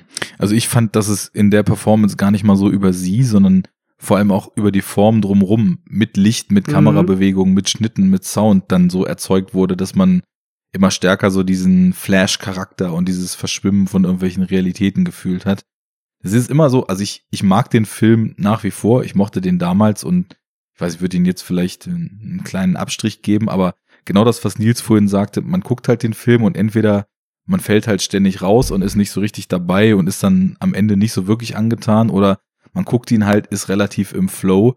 Da würde ich sagen, dass eher zweiteres bei mir zugetroffen hat. Ich habe den Mhm. gesehen, ich war von der Atmosphäre zwischenzeitlich immer gut gefesselt. Es gab auch immer wieder Aspekte, wo ich so ein bisschen rausgepurzelt bin, deswegen ist es jetzt nicht der mega Kracher für mich, aber ich fand ihn irgendwie so auf der Wahrnehmungsebene ganz nice, finde das, was er versucht, ähm, irgendwie auch anerkennenswert. Das ist was, glaube ich, Nils von meinte. Man kann's, man kann auch vieles ja nicht, nicht übel nehmen, wenn eben kein Geld dafür da war und die sich alle den Arsch aufgerissen haben. Ich meine, die haben diese Vorhänge, die da hängen, die gab's halt nicht. Da haben sie mit den Schülern der Schauspielschule, die da die Rollen spielen, Bastelstunde gemacht und diese Vor Vorhänge gebastelt, so, Ja. ne?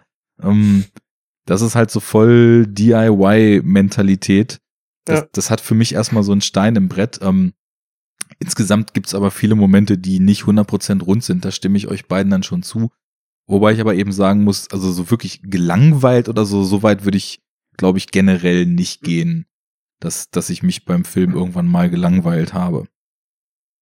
Ja, also wenn Also- sie da diese große, äh, äh, diese dramatische Szene mit dem mit dem Freund irgendwie aufbauen wollen, ja, nee, Mhm. muss ich sagen, funktioniert nicht und äh, da habe ich mich dann schon wieder zurück äh, in die Schauspielschule gesehen, beziehungsweise ge gewollt, dass es da irgendwie mit der Handlung weitergeht oder wenn es darum geht, die, die innere Schauspielerin zu kanalisieren und äh, dass sie daran arbeiten muss, ähm, aus sich rauszugehen. Ja, das habe ich nach der zweiten Szene begriffen. Ja, dann äh, muss ich nicht noch die dritte haben, die mir das gleiche erzählt. So in dem Hm. in dem Moment äh, fand ich es dann ein bisschen langatmig. Ja, Na und gut. ich, also für mich war das Ding, wie du sagtest, atmosphärisch. Wenn du halt nicht drin bist, dann bist du halt nicht richtig drin. Das war bei mir der Fall. Ähm, da ist es natürlich sowieso schon erstmal schwieriger, irgendwie dann nochmal eine Verbindung zu so einem Film aufzubauen. Und ähm, wenn dann die Handlung eben nicht kickt und diese inszenatorischen Spitzen, so einzelne Szenen, die beim Jallo ja sonst oft dich rausreißen und wieder so ein bisschen in den Film gefangen nehmen, weil vielleicht die Gesamthandlung nicht äh, das äh, große Ding ist, aber dann zumindest irgendwie drei, vier coole Morde oder coole Traumsequenzen oder so drin sind. Ähm, das war hier halt auch auf einer, ja, eher auf Sparflamme der Fall für mich. Ähm, und diese Gesamthandlung, äh, ich glaube, dadurch, dass ich Jallo eben dann auch als Genre schon ein bisschen kenne und Suspiria kenne und irgendwie auch Black Swan kenne, egal worauf man sich da am Ende bezieht, irgendwie ist halt relativ klar, wo es hingeht und wo es hin will. Und es gibt auch gar nicht so viele Figuren, um die man jetzt irgendwie äh, Angst haben müsste oder so. Insofern wartet man einfach nur drauf, dass es dann irgendwann an den Punkt kommt, von dem man eigentlich schon die ganze Zeit weiß, dass es dorthin gehen wird. Hm. Wisst ihr, was ich meine? Die Ja, auf krasse jeden Nähe, Fall, ganz ja, genau. auf jeden Fall. Die krasse Nähe zu Suspiria, die haben wir ja noch gar nicht so wirklich angesprochen. Also da ist äh, auf jeden Fall der Herr Marschall ziemlich, ziemlich weit nach vorn äh, in, auf dem, was man vielleicht noch Hommage nennen kann, vorangeschritten. Also so dieses in Immerhin die Schauspielstadt, in die Schauspielschule. Tanzschule kommen. Ähm, der erste Shot mit dem aus der Schule flüchtenden Mädchen, die die das nach und nach wegslashen von sämtlichen Leuten, die irgendwie mitkriegen, was hinter den Kulissen und hinter den verbotenen Türen dieses alten Gebäudes stattfindet. Ähm, der, der Showdown auf dem Dachboden, das, das sind alles so Elemente, die in Suspiria natürlich ähm, eine, eine große Rolle spielen. Mhm. Und das Finale hat ja das Remake, was Jens jetzt kennt, nochmal deutlich abgewandelt und die Motive, die ursprünglich drin waren, noch viel klarer ausgesprochen eigentlich. Aber naja, also das ist mir dann, als ich Suspiria das erste Mal sah, dann aufgefallen, wie unglaublich stark in diese Richtung Masks eigentlich auch ging. Und ähm, ja, ich, ich, ich glaube, das wäre dann so der, der Jallo, wobei du vorhin ja richtig gesagt hast, so ein rein rassiger Jallo ist es ja nicht. Es ist ja eher so eine Mischung aus Horrorfilm und Jallo. Ähm, so, ein, so ein Hybrid, was dann irgendwann auch ein bisschen die weitere Funktionsweise des Genres diktiert hat, dass es dann immer mehr Horrorverschmelzungen gab. Aber das ist schon so nah dran, dass man, also ich hatte, glaube ich, zu Jens im Vorfeld mal gesagt, dass man es auch quasi als inoffizielles Remake äh, bezeichnen könnte, Mhm. nur eben so ein paar Vorzeichen verändert hat. Ähm, Wobei ich das auch gar nicht so extrem wahrgenommen habe. Also klar, es gibt verschiedene Plotpoints, die definitiv übereinstimmen, aber der macht ja dann doch wieder andere Dinge. Also er ist einerseits viel zurückhaltender in, in dieser Inszenierung. Suspiria hat auch irgendwie Szenen außerhalb der Tanzschule, deutlich mehr, soweit ich das erinnere, Mhm. äh, mit, mit Udo Kier unter anderem. sehr groß. Ähm, ja. Als Pfarrer, glaube ich, ne? ja, ich meine ja, genau, ja. Und, Und, vor allem ähm, hat Suspiria das Wichtigste, was eine Tanzschule überhaupt haben kann. Einen Raum, in den große Mengen Stacheldraht eingelagert sind. Ganz wichtig. Ich glaube, da ist mein Lieblingszitat in einem deutschsprachigen Filmpodcast äh, mal entstanden beim Bahnhofskino, als äh, Daniel und Patrick sich da unterhielten und dann, äh, ich weiß nicht, wer von beiden die Frage stellte, was soll das eigentlich für ein Raum sein? Der andere sagte ganz trocken, ja, ganz offenkundig der Raum, wo die Tanzschule ihren Stacheldraht einlagert. Das fand ich sehr, sehr großartig. ja. Ja, aber ganz ehrlich, wenn du mal in so ein äh, modernes Theater gehst, eine moderne äh, Ballettaufführung siehst, die Bühnen sind schon, äh, die sind sehr abgewandelt und das ist nicht nur die normalen, also sind, sind nicht nur die äh, glatten Bretter, auf denen die dann tanzen. Also man hat da auch schon Kulissenbau und moderne Inszenierung, die an die Grenzen gehen. Nicht nur mit Wasser und mit Dreck, Ja, bestimmt auch mit Stacheldraht. Mhm. das kann gut sein. Ja. Ja, Auf ja, jeden Fall erzähl, wird's hier ja so ein erzähl du Stück mal. weit.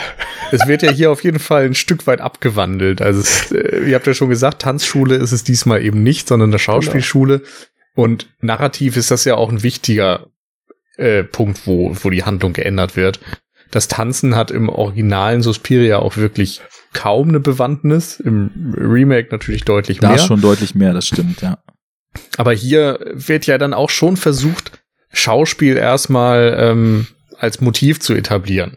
Also, Mhm. dass Stella eben diejenige ist, die am Anfang das nicht beherrscht, aber unbedingt beherrschen möchte und dafür dann auch bereit ist, alles zu liefern. Das ist vielleicht noch so ein Grundmotiv. Ähm, dass es wiederum diese Meta-Ebene hat, dass da eine Schauspielerin eine andere Schauspielerin spielt, ist äh, eine, Sache, die wir schon angesprochen hatten.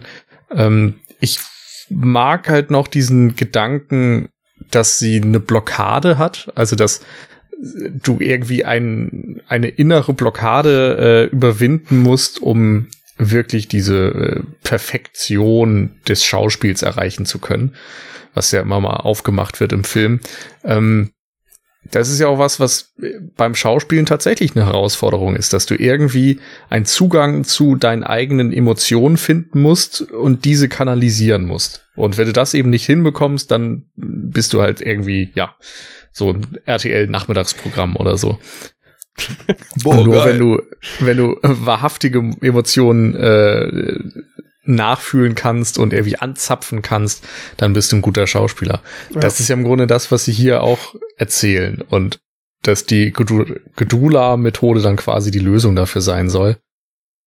Und Methode natürlich, die Methode, Method Acting und so weiter, auch wieder so ein Motiv aus dem Schauspiel, was man irgendwie kennt. Das äh, in dem Fall Method Acting ist ja, dass du ja, wie war das noch? Ich habe schon wieder vergessen, was das genau war, aber du, du versuchst ja irgendwie dich an ich glaube eigentlich das, was ich erzählt habe, oder dass du versuchst, eigene Emotionen anzuzapfen und eben nicht nur sie zu simulieren, sondern sie wirklich selbst zu fühlen und dich, Mhm. äh, dich und die Figur gleich zu machen. Das ist dann diese Methode. Also jetzt Method Acting oder das, was die Ja, Methode genau. da, okay. Ja, ab- ich meine, wie war das Method Acting? Ich meine, wenn, wenn es irgendwie heißt, ja, dann fällst du die Treppe runter, dann fällt der Schauspieler eben die Treppe runter. Ne? Und versucht das Mhm. irgendwie äh, äh, so geschickt zu kaschieren, dass sie sich nichts tun, aber im Prinzip, ja, hältst du drauf, fällst die Treppe runter und schauspielerst dann dabei. Ähm, du tust das, was dem Charakter halt widerfährt im Drehbuch. Ne? Nur Ja, jetzt glaub, bei so- dieser, der ursprüngliche Ansatz ist ja eben in der Vorbereitung auch lange zu versuchen, zu der Figur zu werden, die man dann spielen soll und sie insofern nicht mehr zu spielen, sondern einfach zu sein, was ja dann häufig auch durch das Ausüben gleicher Tätigkeiten wie ein Daniel Day-Lewis, der ein Jahr lang erstmal schneidert, bevor er Phantom Thread macht oder ein De Niro, der in einem abgefuckten New Yorker Taxi nachts durch die Stadt fährt und Ja. Leute kutschiert, bevor er Taxi Driver Ja. macht. Ähm, so die. oder ein Jared Leto, der die toten Fisch in der Garderobe von anderen Leuten versteckt oder so. genau, oder ein Shia LaBeouf, der sich nicht mehr wäscht. Das hatten wir Genau. letztens auch irgendwann schon mal. Ja. Also Ja, ich, ich aber würde sagen, dass, also Method, die, es geht natürlich um die Methode, klar, aber das, was sie hier machen, ich weiß nicht, ob das dann so dem klassischen Method Acting entspricht. Also ich hatte so Nee, das nee. Gefühl, es geht vor allem darum, ganz tief in sich selbst abzutauchen und so die eigenen Ängste und so weiter zu erforschen und die dann so weit zu kanalisieren und also die alles, was so ganz tief an Emotionen in einem selbst vergraben ist, es ist ja dann auch in dem, da können wir gleich nochmal drüber reden, ähm, doch relativ abstrusen äh, Finale und der abstrusen Auflösung Mhm. des Ganzen dann auch eben das, der Punkt, dass also der äh, also gut, äh, ist sowieso, wir haben ja über den ganzen Film schon geredet, aber ab jetzt dann auch All-In, Spoilerwarnung, DDDD, Broiler Alert. Warte, warte, warte. Junge. Mm, Das ist das Problem. Wir müssen öfter aufnehmen. Ich weiß nicht, wo ist meine Sirene? Mensch, Jens. Trifft er die jetzt hier, weiß nicht. Spoiler!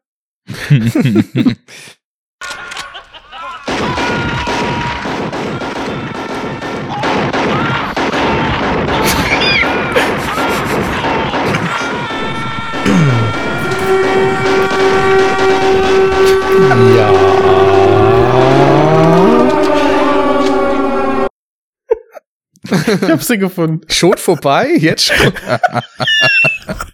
Das ist jetzt unser Multiple Spoiler Alert, ein Robocop Shootout mit der Spoiler Sirene. Sehr gut.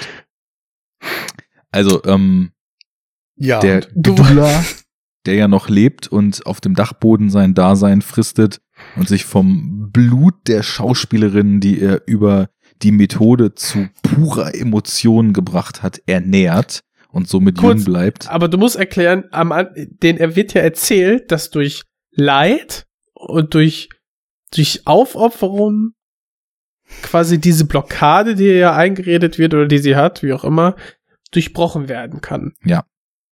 Gut, dass So, du den Film vor kurzem erst gesehen hast. Bei mir ist nämlich auch Genau. über zwei Wochen her.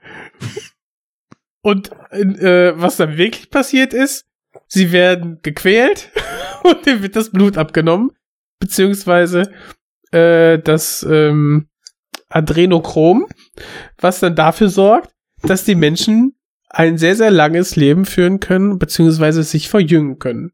Also genau das, was jetzt gerade im Untergrund passiert, wo die die ganzen Kinder abzapfen. Genau, das heißt also eigentlich ist Gdula Bill Gates und Ja, ist der Kumpel von ihm, glaube ich, ne? ja. großer Spaß. Genau. Also es ist eigentlich auch eine ähm, Dokumentation. Im Gewand eines Mhm. Giallo. Ja. ja. Naja, also Irgendwo steht da auch noch im Subtext drin, dass die Mondlandung ein Fake war. Let's see those hands. Nice and easy. Ach Gott. Okay. ich fand beide Male, als ich den Film gesehen habe, dass das Finale dann schon so ein bisschen out of place wirkt. Ähm, sie fädeln das zwar ganz gut ein, wie es zu dem Punkt kommt, wie sie dann eben auch so weit geködert wird und dann das letzte bisschen Blockade in ihr aufgelöst wird und sie dann eben also völlig ihrem Flash erlegen ist, genau wie das mit der Cecilia auch so ist, die ja beide im Gegenüber dann so ihre größte Angst sehen. Aber Mhm. trotzdem,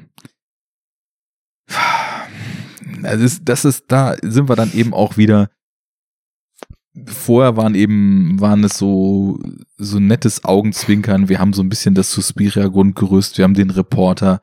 Wir haben Schmetterlinge, die uns an diverse Jolly erinnern. Wir haben den voyeuristischen Blick auf den Umkleideraum, der uns an Opera erinnert. Wir haben die roten Vorhänge. Äh, wir haben eine Tonspur, die, wie ich auch fand, sehr, sehr stark an diesen italienischen Studio-Synchroton angelegt ist und Jetzt mal ehrlich, haben die das nachsynchronisiert, den gesamten Film, oder nicht? das ist, eine Frage. Ich, ich weiß es nicht. Also es ist auf Es jeden kam Fall mir so, sehr so vor. es Also, ist so ähm, abgemischt, dass es so klingen soll, weil das nämlich auch, auch finde ich für die, für diese älteren Filme auch so ein, nein, man kann nicht sagen stimmungsgebendes Element, aber zumindest ein charakteristisches Element ist. Ähm, Aber es wäre doch zu aufwendig gewesen, oder? Alles nochmal nachsprechen zu müssen? Aber Ja. wirklich, also äh, teilweise die, die, die, die Schauspiellehrerinnen und so, dachte ich, okay, ist das wirklich deren Stimme? Und irgendwie scheint es da jetzt irgendwie um eine Millisekunde versetzt zu sein oder so. Also, ja, es das kam- Vielleicht haben die auch einfach den Ton verkackt und deswegen nochmal neu aufgenommen. ja, das, also so ein leicht asynchroner Ton hat tatsächlich so eine Wirkung, als ob das dann eben so synchronisiert und studiomäßig äh, eingesprochen wirkt. aber Ich- mit moderner Technik sollte das eigentlich nicht mehr passieren. Selbst Kleiner Spiegelreflex, Ja. oder? Ja. Naja, du kannst es ja auch im, in, im finalen Mixdown dann einfach 200 Millisekunden nach links oder rechts schieben, die gesamte Tonspur. Das ist ja nicht das Ding, aber Ach, weiß- war gewollt. Komm, das war ich habe tatsächlich das Gefühl gehabt, dass It's es not Ja. a bug, it's a feature.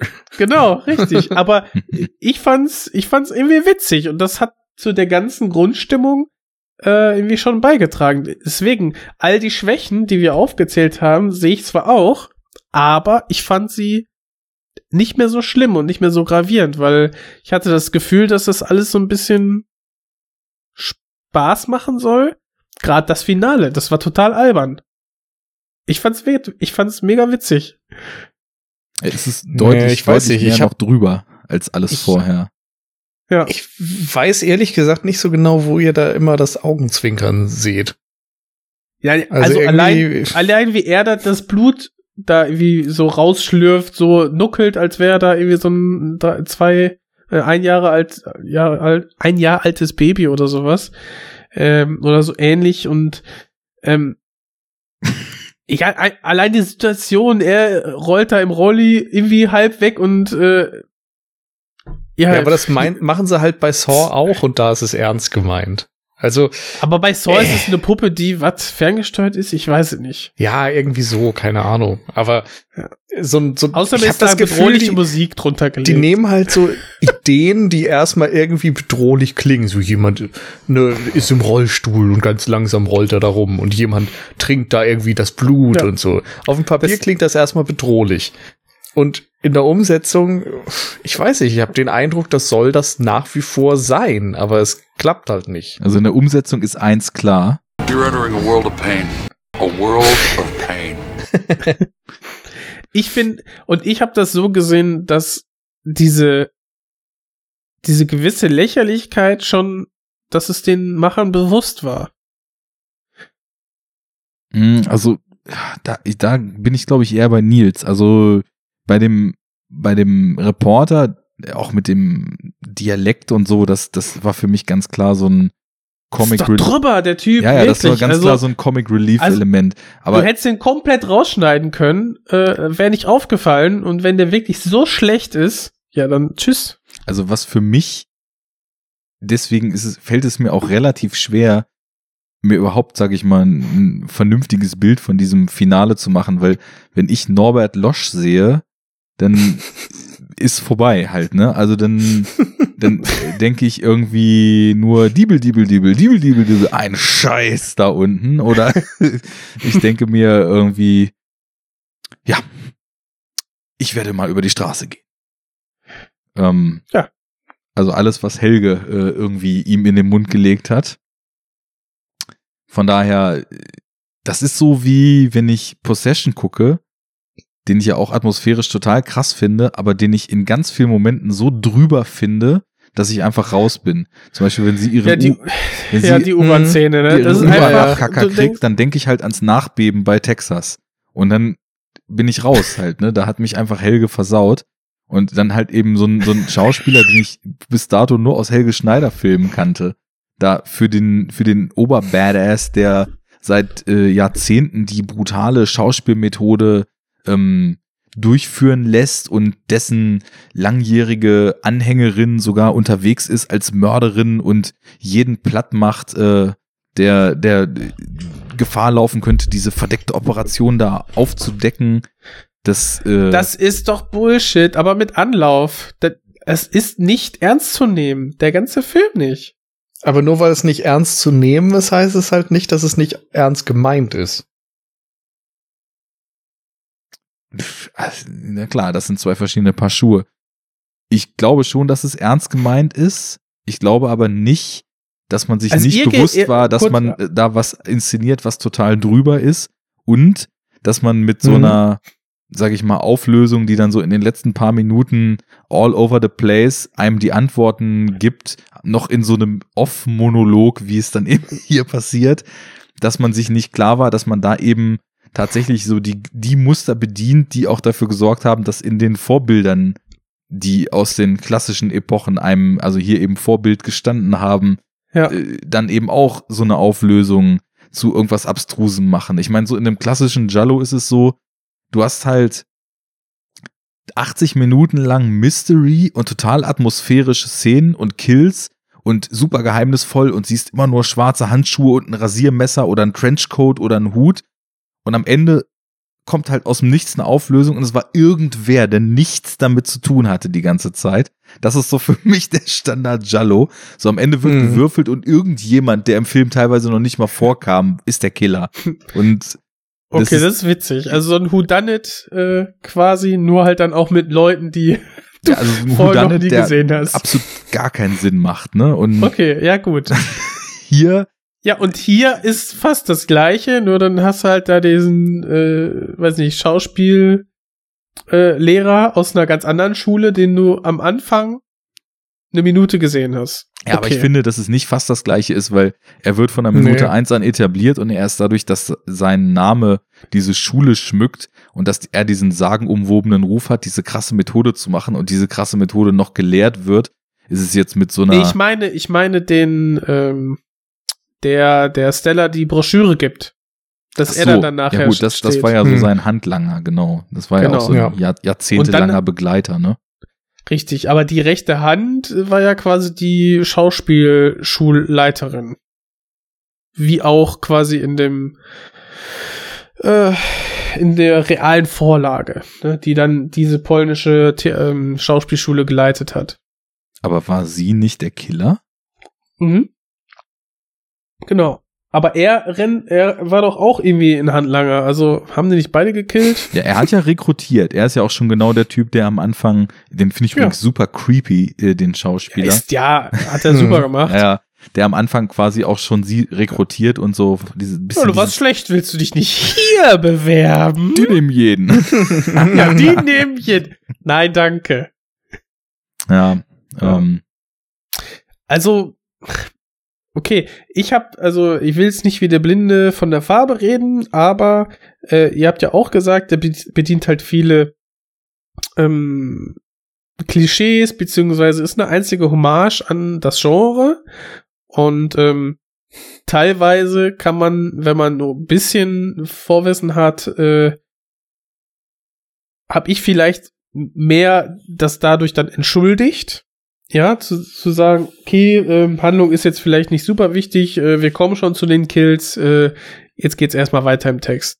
Und ja, ich habe das dann als ein bisschen langweilig abgestempelt, ähm, hat mich aber nicht sonderlich gestört, weil ich hatte dann hier und da Szenen, die ich irgendwie witzig fand. Und weil ich quasi im Hinterkopf die, die ganze Zeit hatte, Handlung nicht so wichtig und das ist eine Hommage an äh, das Genre, dachte ich, dass es den ähm, ja Filme äh, machenden und ähm, eben ja allen voran hier Andreas Marschall das schon bewusst war.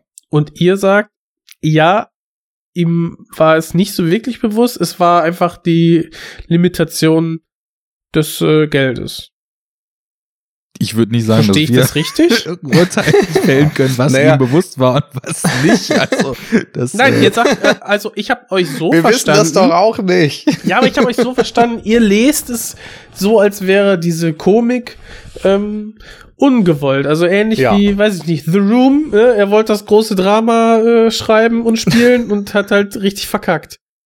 Mieser Vergleich, aber ja. Ich, also es, Ich es finde den so eine ganz Tendenz, wunderbar, den Vergleich. es gibt so eine Tendenz, sage ich mal auch in diesem, ernst.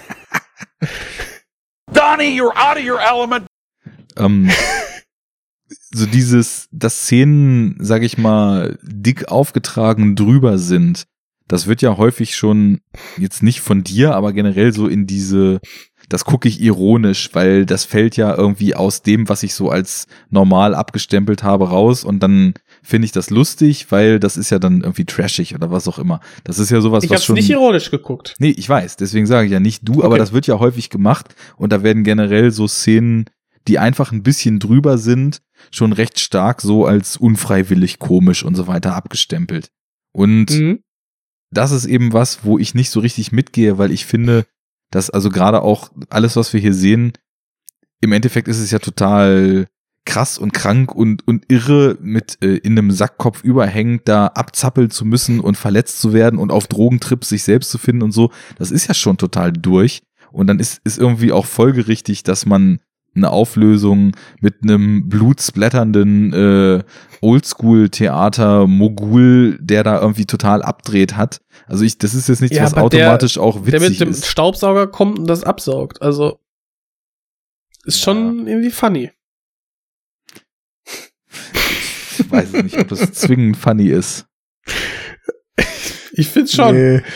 Es ist Yeah. es, Well, you know, that's just like uh, your opinion, man. Bullshit! All of it! das ist es. Shut the fuck up, Dominic. Ja, Ja. also ist glaube ich Ja. auch gar nichts, wo man sagen muss. Nils, die. Stimme der Vernunft sagt was. Fucking Nazis. Ich sitze hier nur und hab, bin traurig, dass ich kein Soundboard habe. Du drückst doch in die Knöpfe. Ja, immer. Au- Un, unaufhaltsam. Ähm, nee. Gar nichts hab ich äh, gemacht, du Dödel. so, genau. äh, ich habe den halt in dem Bereich tatsächlich als Ahne von Suspiria irgendwie gesehen. Und Suspiria handelt ja auch davon, dass irgendwie in der Chefetage dieser Tanzschule äh, dunkle Machenschaften passieren und dass da irgendwas abgeht, was größer ist als einfach nur bösartige Tanzlehrer. Wie bei Und- VW. So wie bei VW. Warte. nee, Ah, nee. der war's. So. Ähm, und innerhalb ähm, des Genres macht es halt Sinn, dass es dann irgendwie ein bisschen überhöht wird und übernatürlich wird. Und natürlich ist es dann der Gdula, der die ganze Zeit lang angeteasert wurde, so wie in Suspiria eben diese Mother of Tears die ganze Zeit Mhm. ähm, an, angeteasert wird, die am Ende für den ganzen Bums verantwortlich sind. Mhm. Das, damit habe ich halt die ganze Zeit gerechnet und am Ende kommt es so und darum habe ich das dann nicht als komisch wahrgenommen, egal äh, was der da für merkwürdige Dinge macht, ja. weil er irgendwie als Bösewicht aufgebaut wurde und nicht als Witzfigur oder so. Und dann warst du Verstehst du? enttäuscht. Ja. Ja, dann war ich eher enttäuscht als Mm, belustigt. Ja. Okay. Ja. Und für mich war Oder ja, äh, enttäuscht irgendwie auch nicht, weil ich war ja nicht drin. So, da, da war ja nicht so viel, was enttäuscht werden konnte. Es war eher so, naja, okay. selbst das haben sie verkackt. Na gut. Naja, was man so an Wahrnehmung und an Erwartungen in so einen Film mit reinnehmen kann. Ähm, ich muss sagen, so schallt es heraus. bei, genau, bei, bei Suspiria fand ich dann, als ich den das erste Mal sah, tatsächlich auch das Finale so ein bisschen out of place, weil es so ein total krasser tonaler Wandel nochmal war.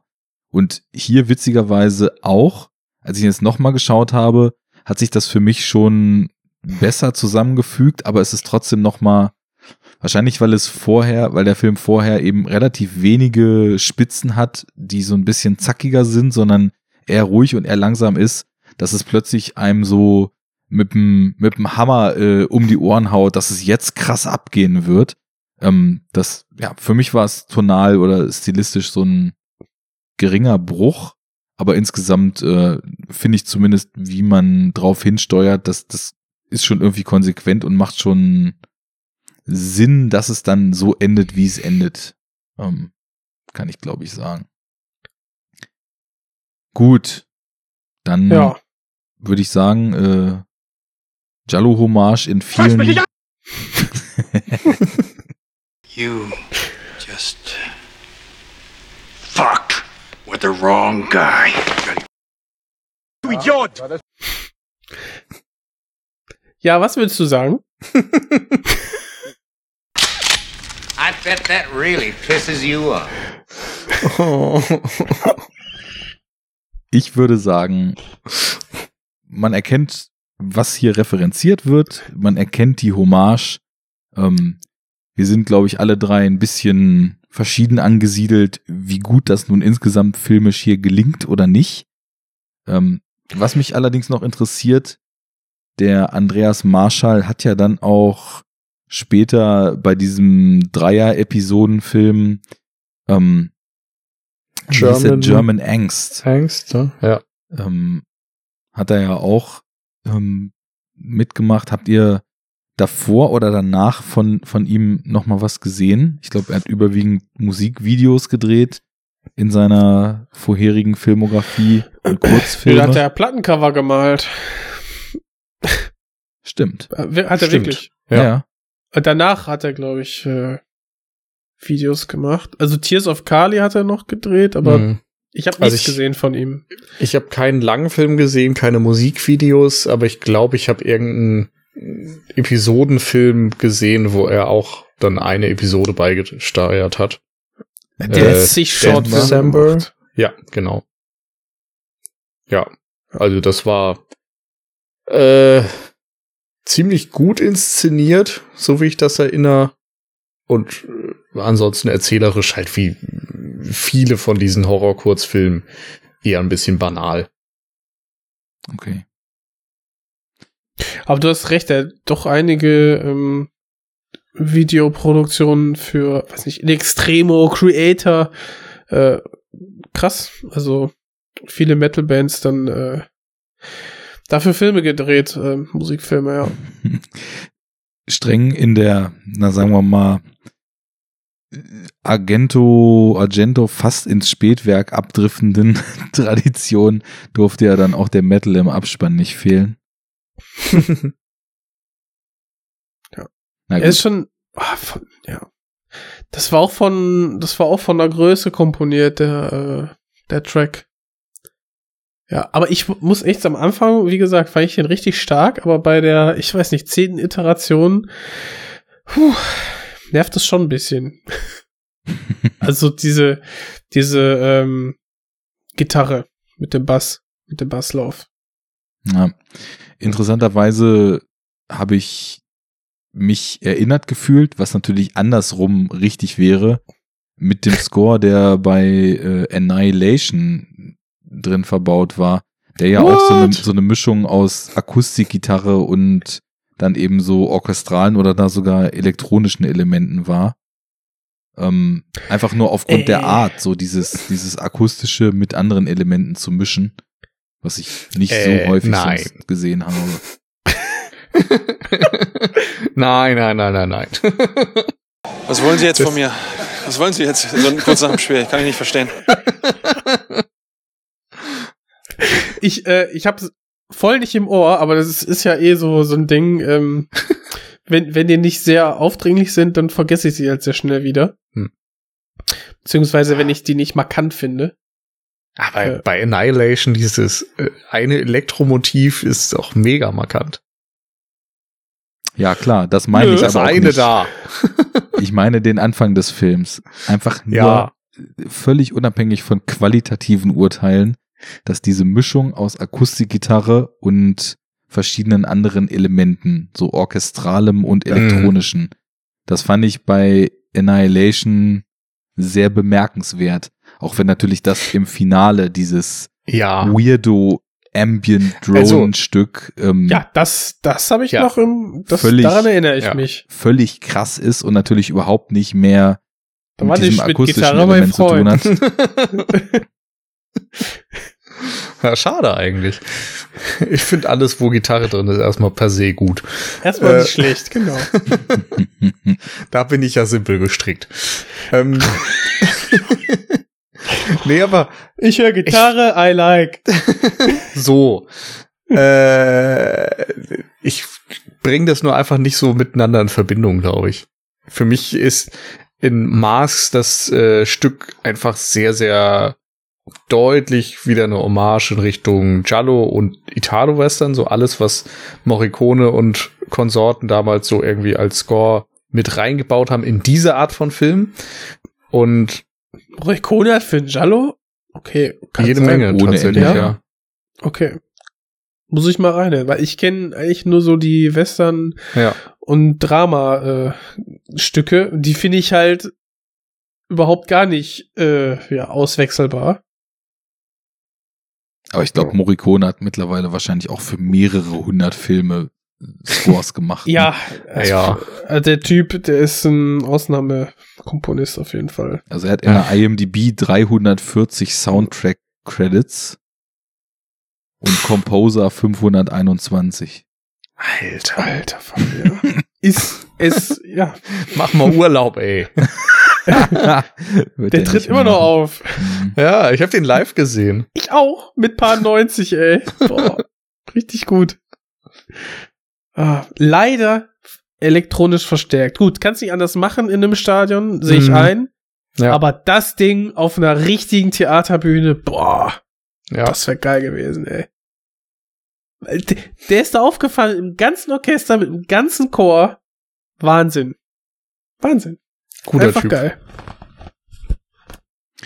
So, ich würde sagen, wir verfransen uns.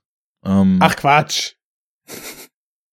Jetzt wird aufgrund der, der Kooperation unserer zwei Reihen lassen wir jetzt unser Genrefilm-Rating mal weg. Ach, ach, das haben wir, geht doch schnell, schnell Runde, oder? Ich weiß nicht wir mehr, können was Nils, wir da wir können bewertet Nils haben. antworten lassen. aha, aha, ja, kein Problem, ich habe die Ahnung. Also, Was? wir haben drei Merkmale, die eigentlich vier sind. Und das erste davon, die ähm, in unserer äh, Reihe Hacker, Laube, Genrezwerg haben wir quasi immer geguckt, ist es ein Genrefilm? Ist es ein deutscher Genrefilm? Ähm, ja oder nein? Und da wir eigentlich immer so die Punkte, die wir abgearbeitet haben. Der erste ist das fantastische Element. Ja, haben wir hier ein, ein Element, das über die Normalität äh, des der allgemeinen Normalität so hinausgeht, ja oder nein? Nils? Ja. Ja, würde ich Kann, auch sagen. kann ich euch irgendwie Zeichen geben und dann macht ihr entweder ein Ja oder Nein Jingle da rein? ähm, hast du ein Ja-Jingle, Ähm, Arne? da müssen wir mal schauen. Ähm, machen wir so. Hm. Braucht man ein Nein, ne? ja gut, ich habe ja, das zählt als Nein. Ja, genau. Ich würde sagen, ja auch. Definitiv wirkt in gewisser Weise realitätsentrückt und äh, Ja. Dieses ganze Ganz- Konstrukt der Schule auch Ja, Ja, und diesen, diesen lebendigen Blut und äh, was dann irgendwie die alten Säcke trinken, um wieder äh, jung zu werden. Das hat schon. Ja. Das hat nichts Fantastisches. Das passiert gerade aktuell im Untergrund. Leute. das kann doch nicht sein, ey. Halt, stopp! This Okay. is bullshit! All of it. Ähm, der zweite Punkt ist Eskapismus. Also, ja, der Rausch, die Sogkraft in eine fremde Welt. Haben wir das hier? Die Immersion des Zusehers in eine andere Welt? Das Wünschen? Hm. Also das eher weniger. Das wirkt schon Ja, doch ne? sehr stark in unserer Welt angesiedelt, oder? Aber ist das echt ein Kriterium für einen Genrefilm? Dass das jetzt, das, das wirkt eher wie ein Kriterium für einen fantastischen Film. Naja, wir haben Aber- uns da einfach mal äh, ganz dreist bei Huan Wu, falls der das was sagt, der Regisseur Nö. von Die Farbe zum Beispiel, äh, bedient. Der hat ja die Website Neuer Deutscher Genrefilm. Ah, okay. Hat da, Ja. hat da quasi mal so ein bisschen so ein paar Think Pieces und Essays über Genretheorie und was Mhm. also ein Genrefilm in seinen Kriterien so weit ausmacht, dass man ihn tatsächlich als Genrefilm bezeichnet, ähm, der in seinen Erzählweisen eher so den Genreprinzipien als dem klassischen Erzählfilm folgt. Und Okay. da, da waren das so ein paar Sachen, die er herausgestellt Ja. hat. Also Ich fantastisches würde da halt Element. persönlich immer noch so ein bisschen unterscheiden. Ich finde, fantastischer Film ist natürlich ein Genrefilm, aber sowas wie ein Gangsterfilm oder so wäre für mich auch ein Genrefilm und hat natürlich äh, auch nichts, was jetzt diesen Eskapismus äh, beinhaltet. Ja, es muss ja auch nicht alles drei erfüllt sein. Also es Genau. hat dann so ein paar ganz schöne Grafiken auch, wo er so dieses Dreieck, ähm, ich glaube Eskapismus, fantastisches Element und war Performance das Performance. letzte. Genau. Aber ähm, wir hatten dann noch einen vierten Punkt, aber ja, aber ich glaube, die drei, die, die drei waren's. Ja. Wo so ein paar Filme dann in so, in so einer Dreiecks, äh, Skala mal so einge, äh, eingeordnet hat, was er meint, wo, was, wie viel hat. Und das war natürlich auch wenn ein Aspekt nicht erfüllt ist, dann teilweise, wenn andere Aspekte davon stark ausgeprägt sind, irgendwie Genrefilme.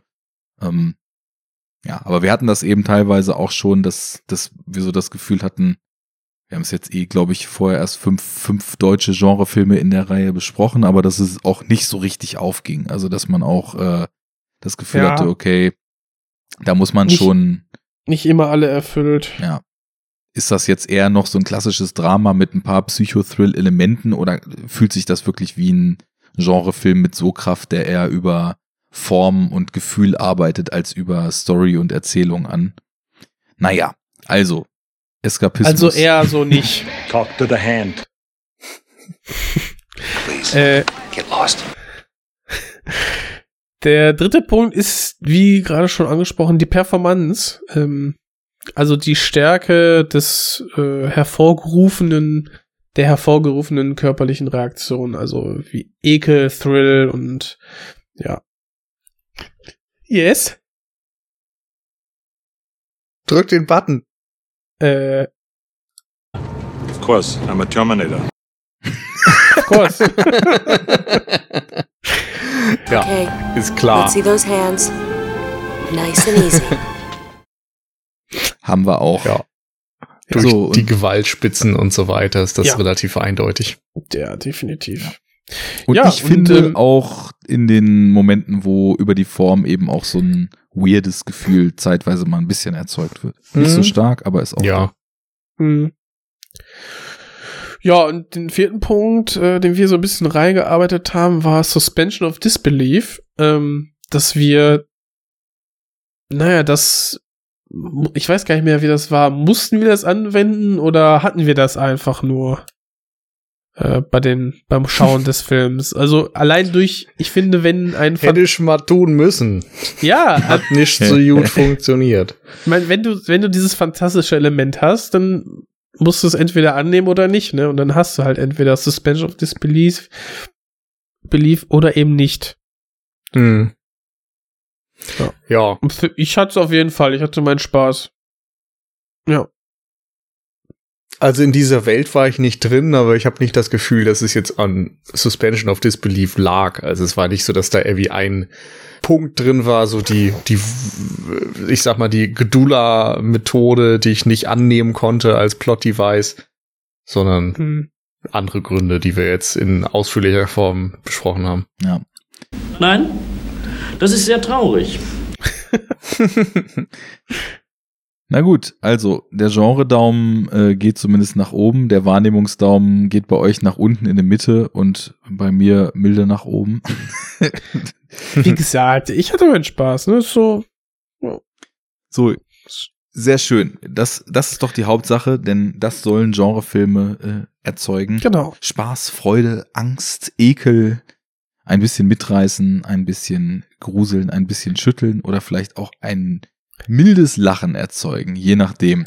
Jetzt müssen wir hier den Kopfstand äh, vollführen und für zwei Reihen das nächste Follow-up äh, festlegen. Also, Basta di Vano. Wir haben noch eins bis zur zehn und nach der zehn haben wir geguckt, müssen wir mal gucken, wie es weitergeht, aber die zehn müssen wir noch voll machen.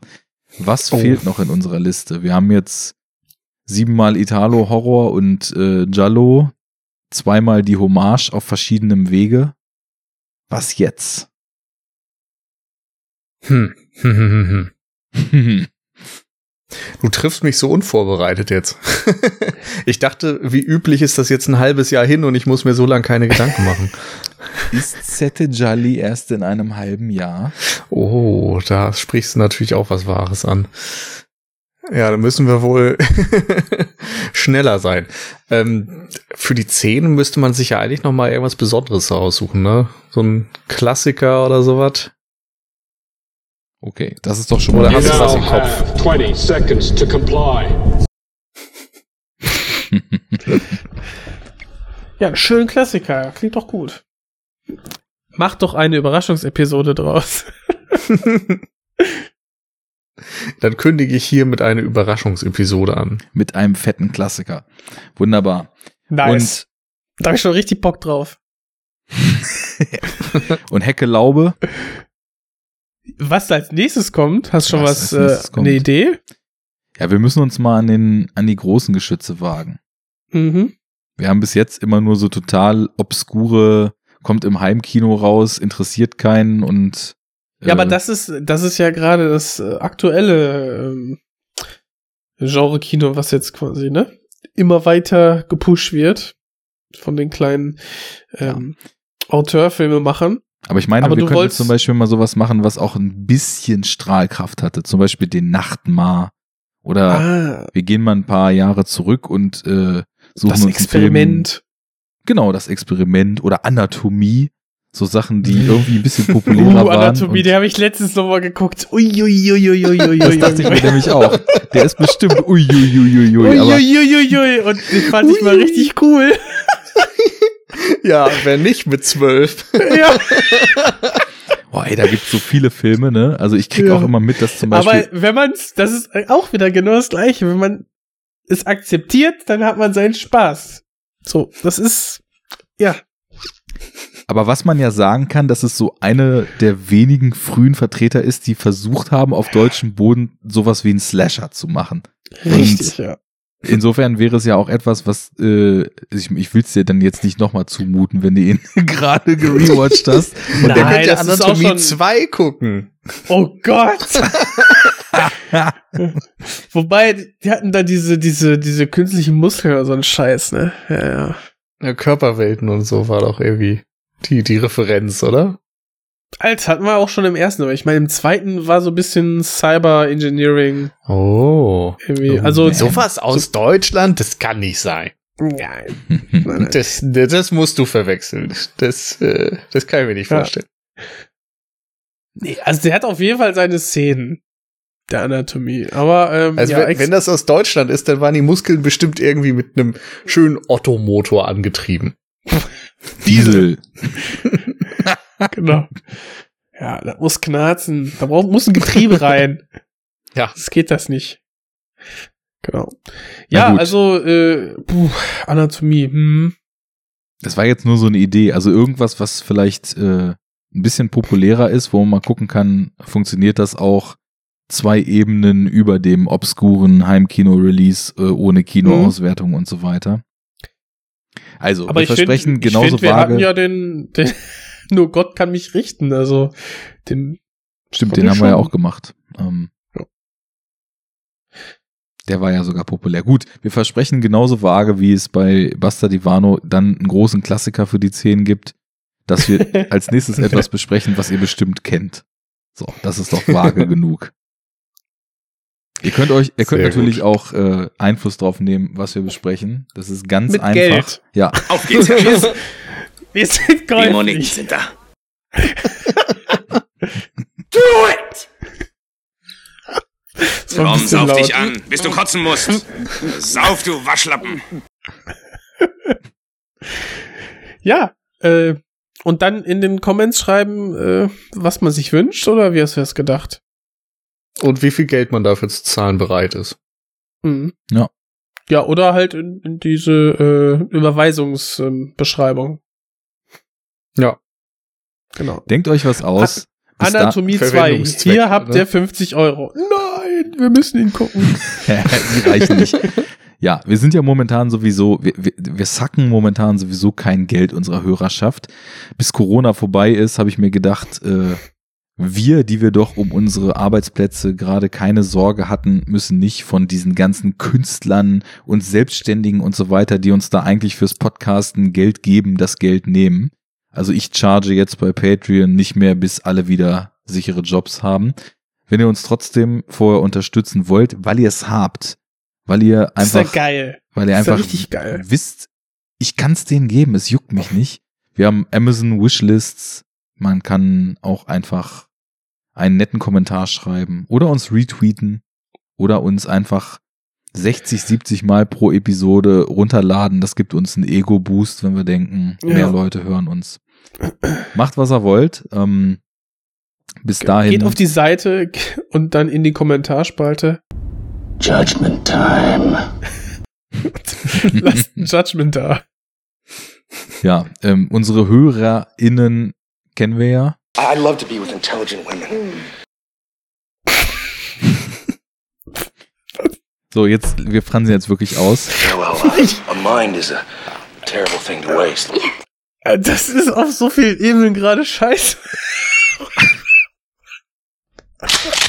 I bet that really pisses you off. Auf Wiedersehen. Tschüss. Warte, warte. Warte, der nie, also, der Gast.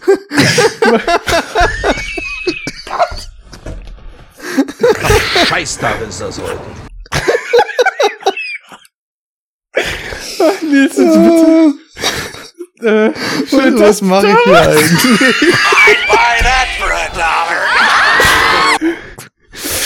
Wo kann man euch denn hören?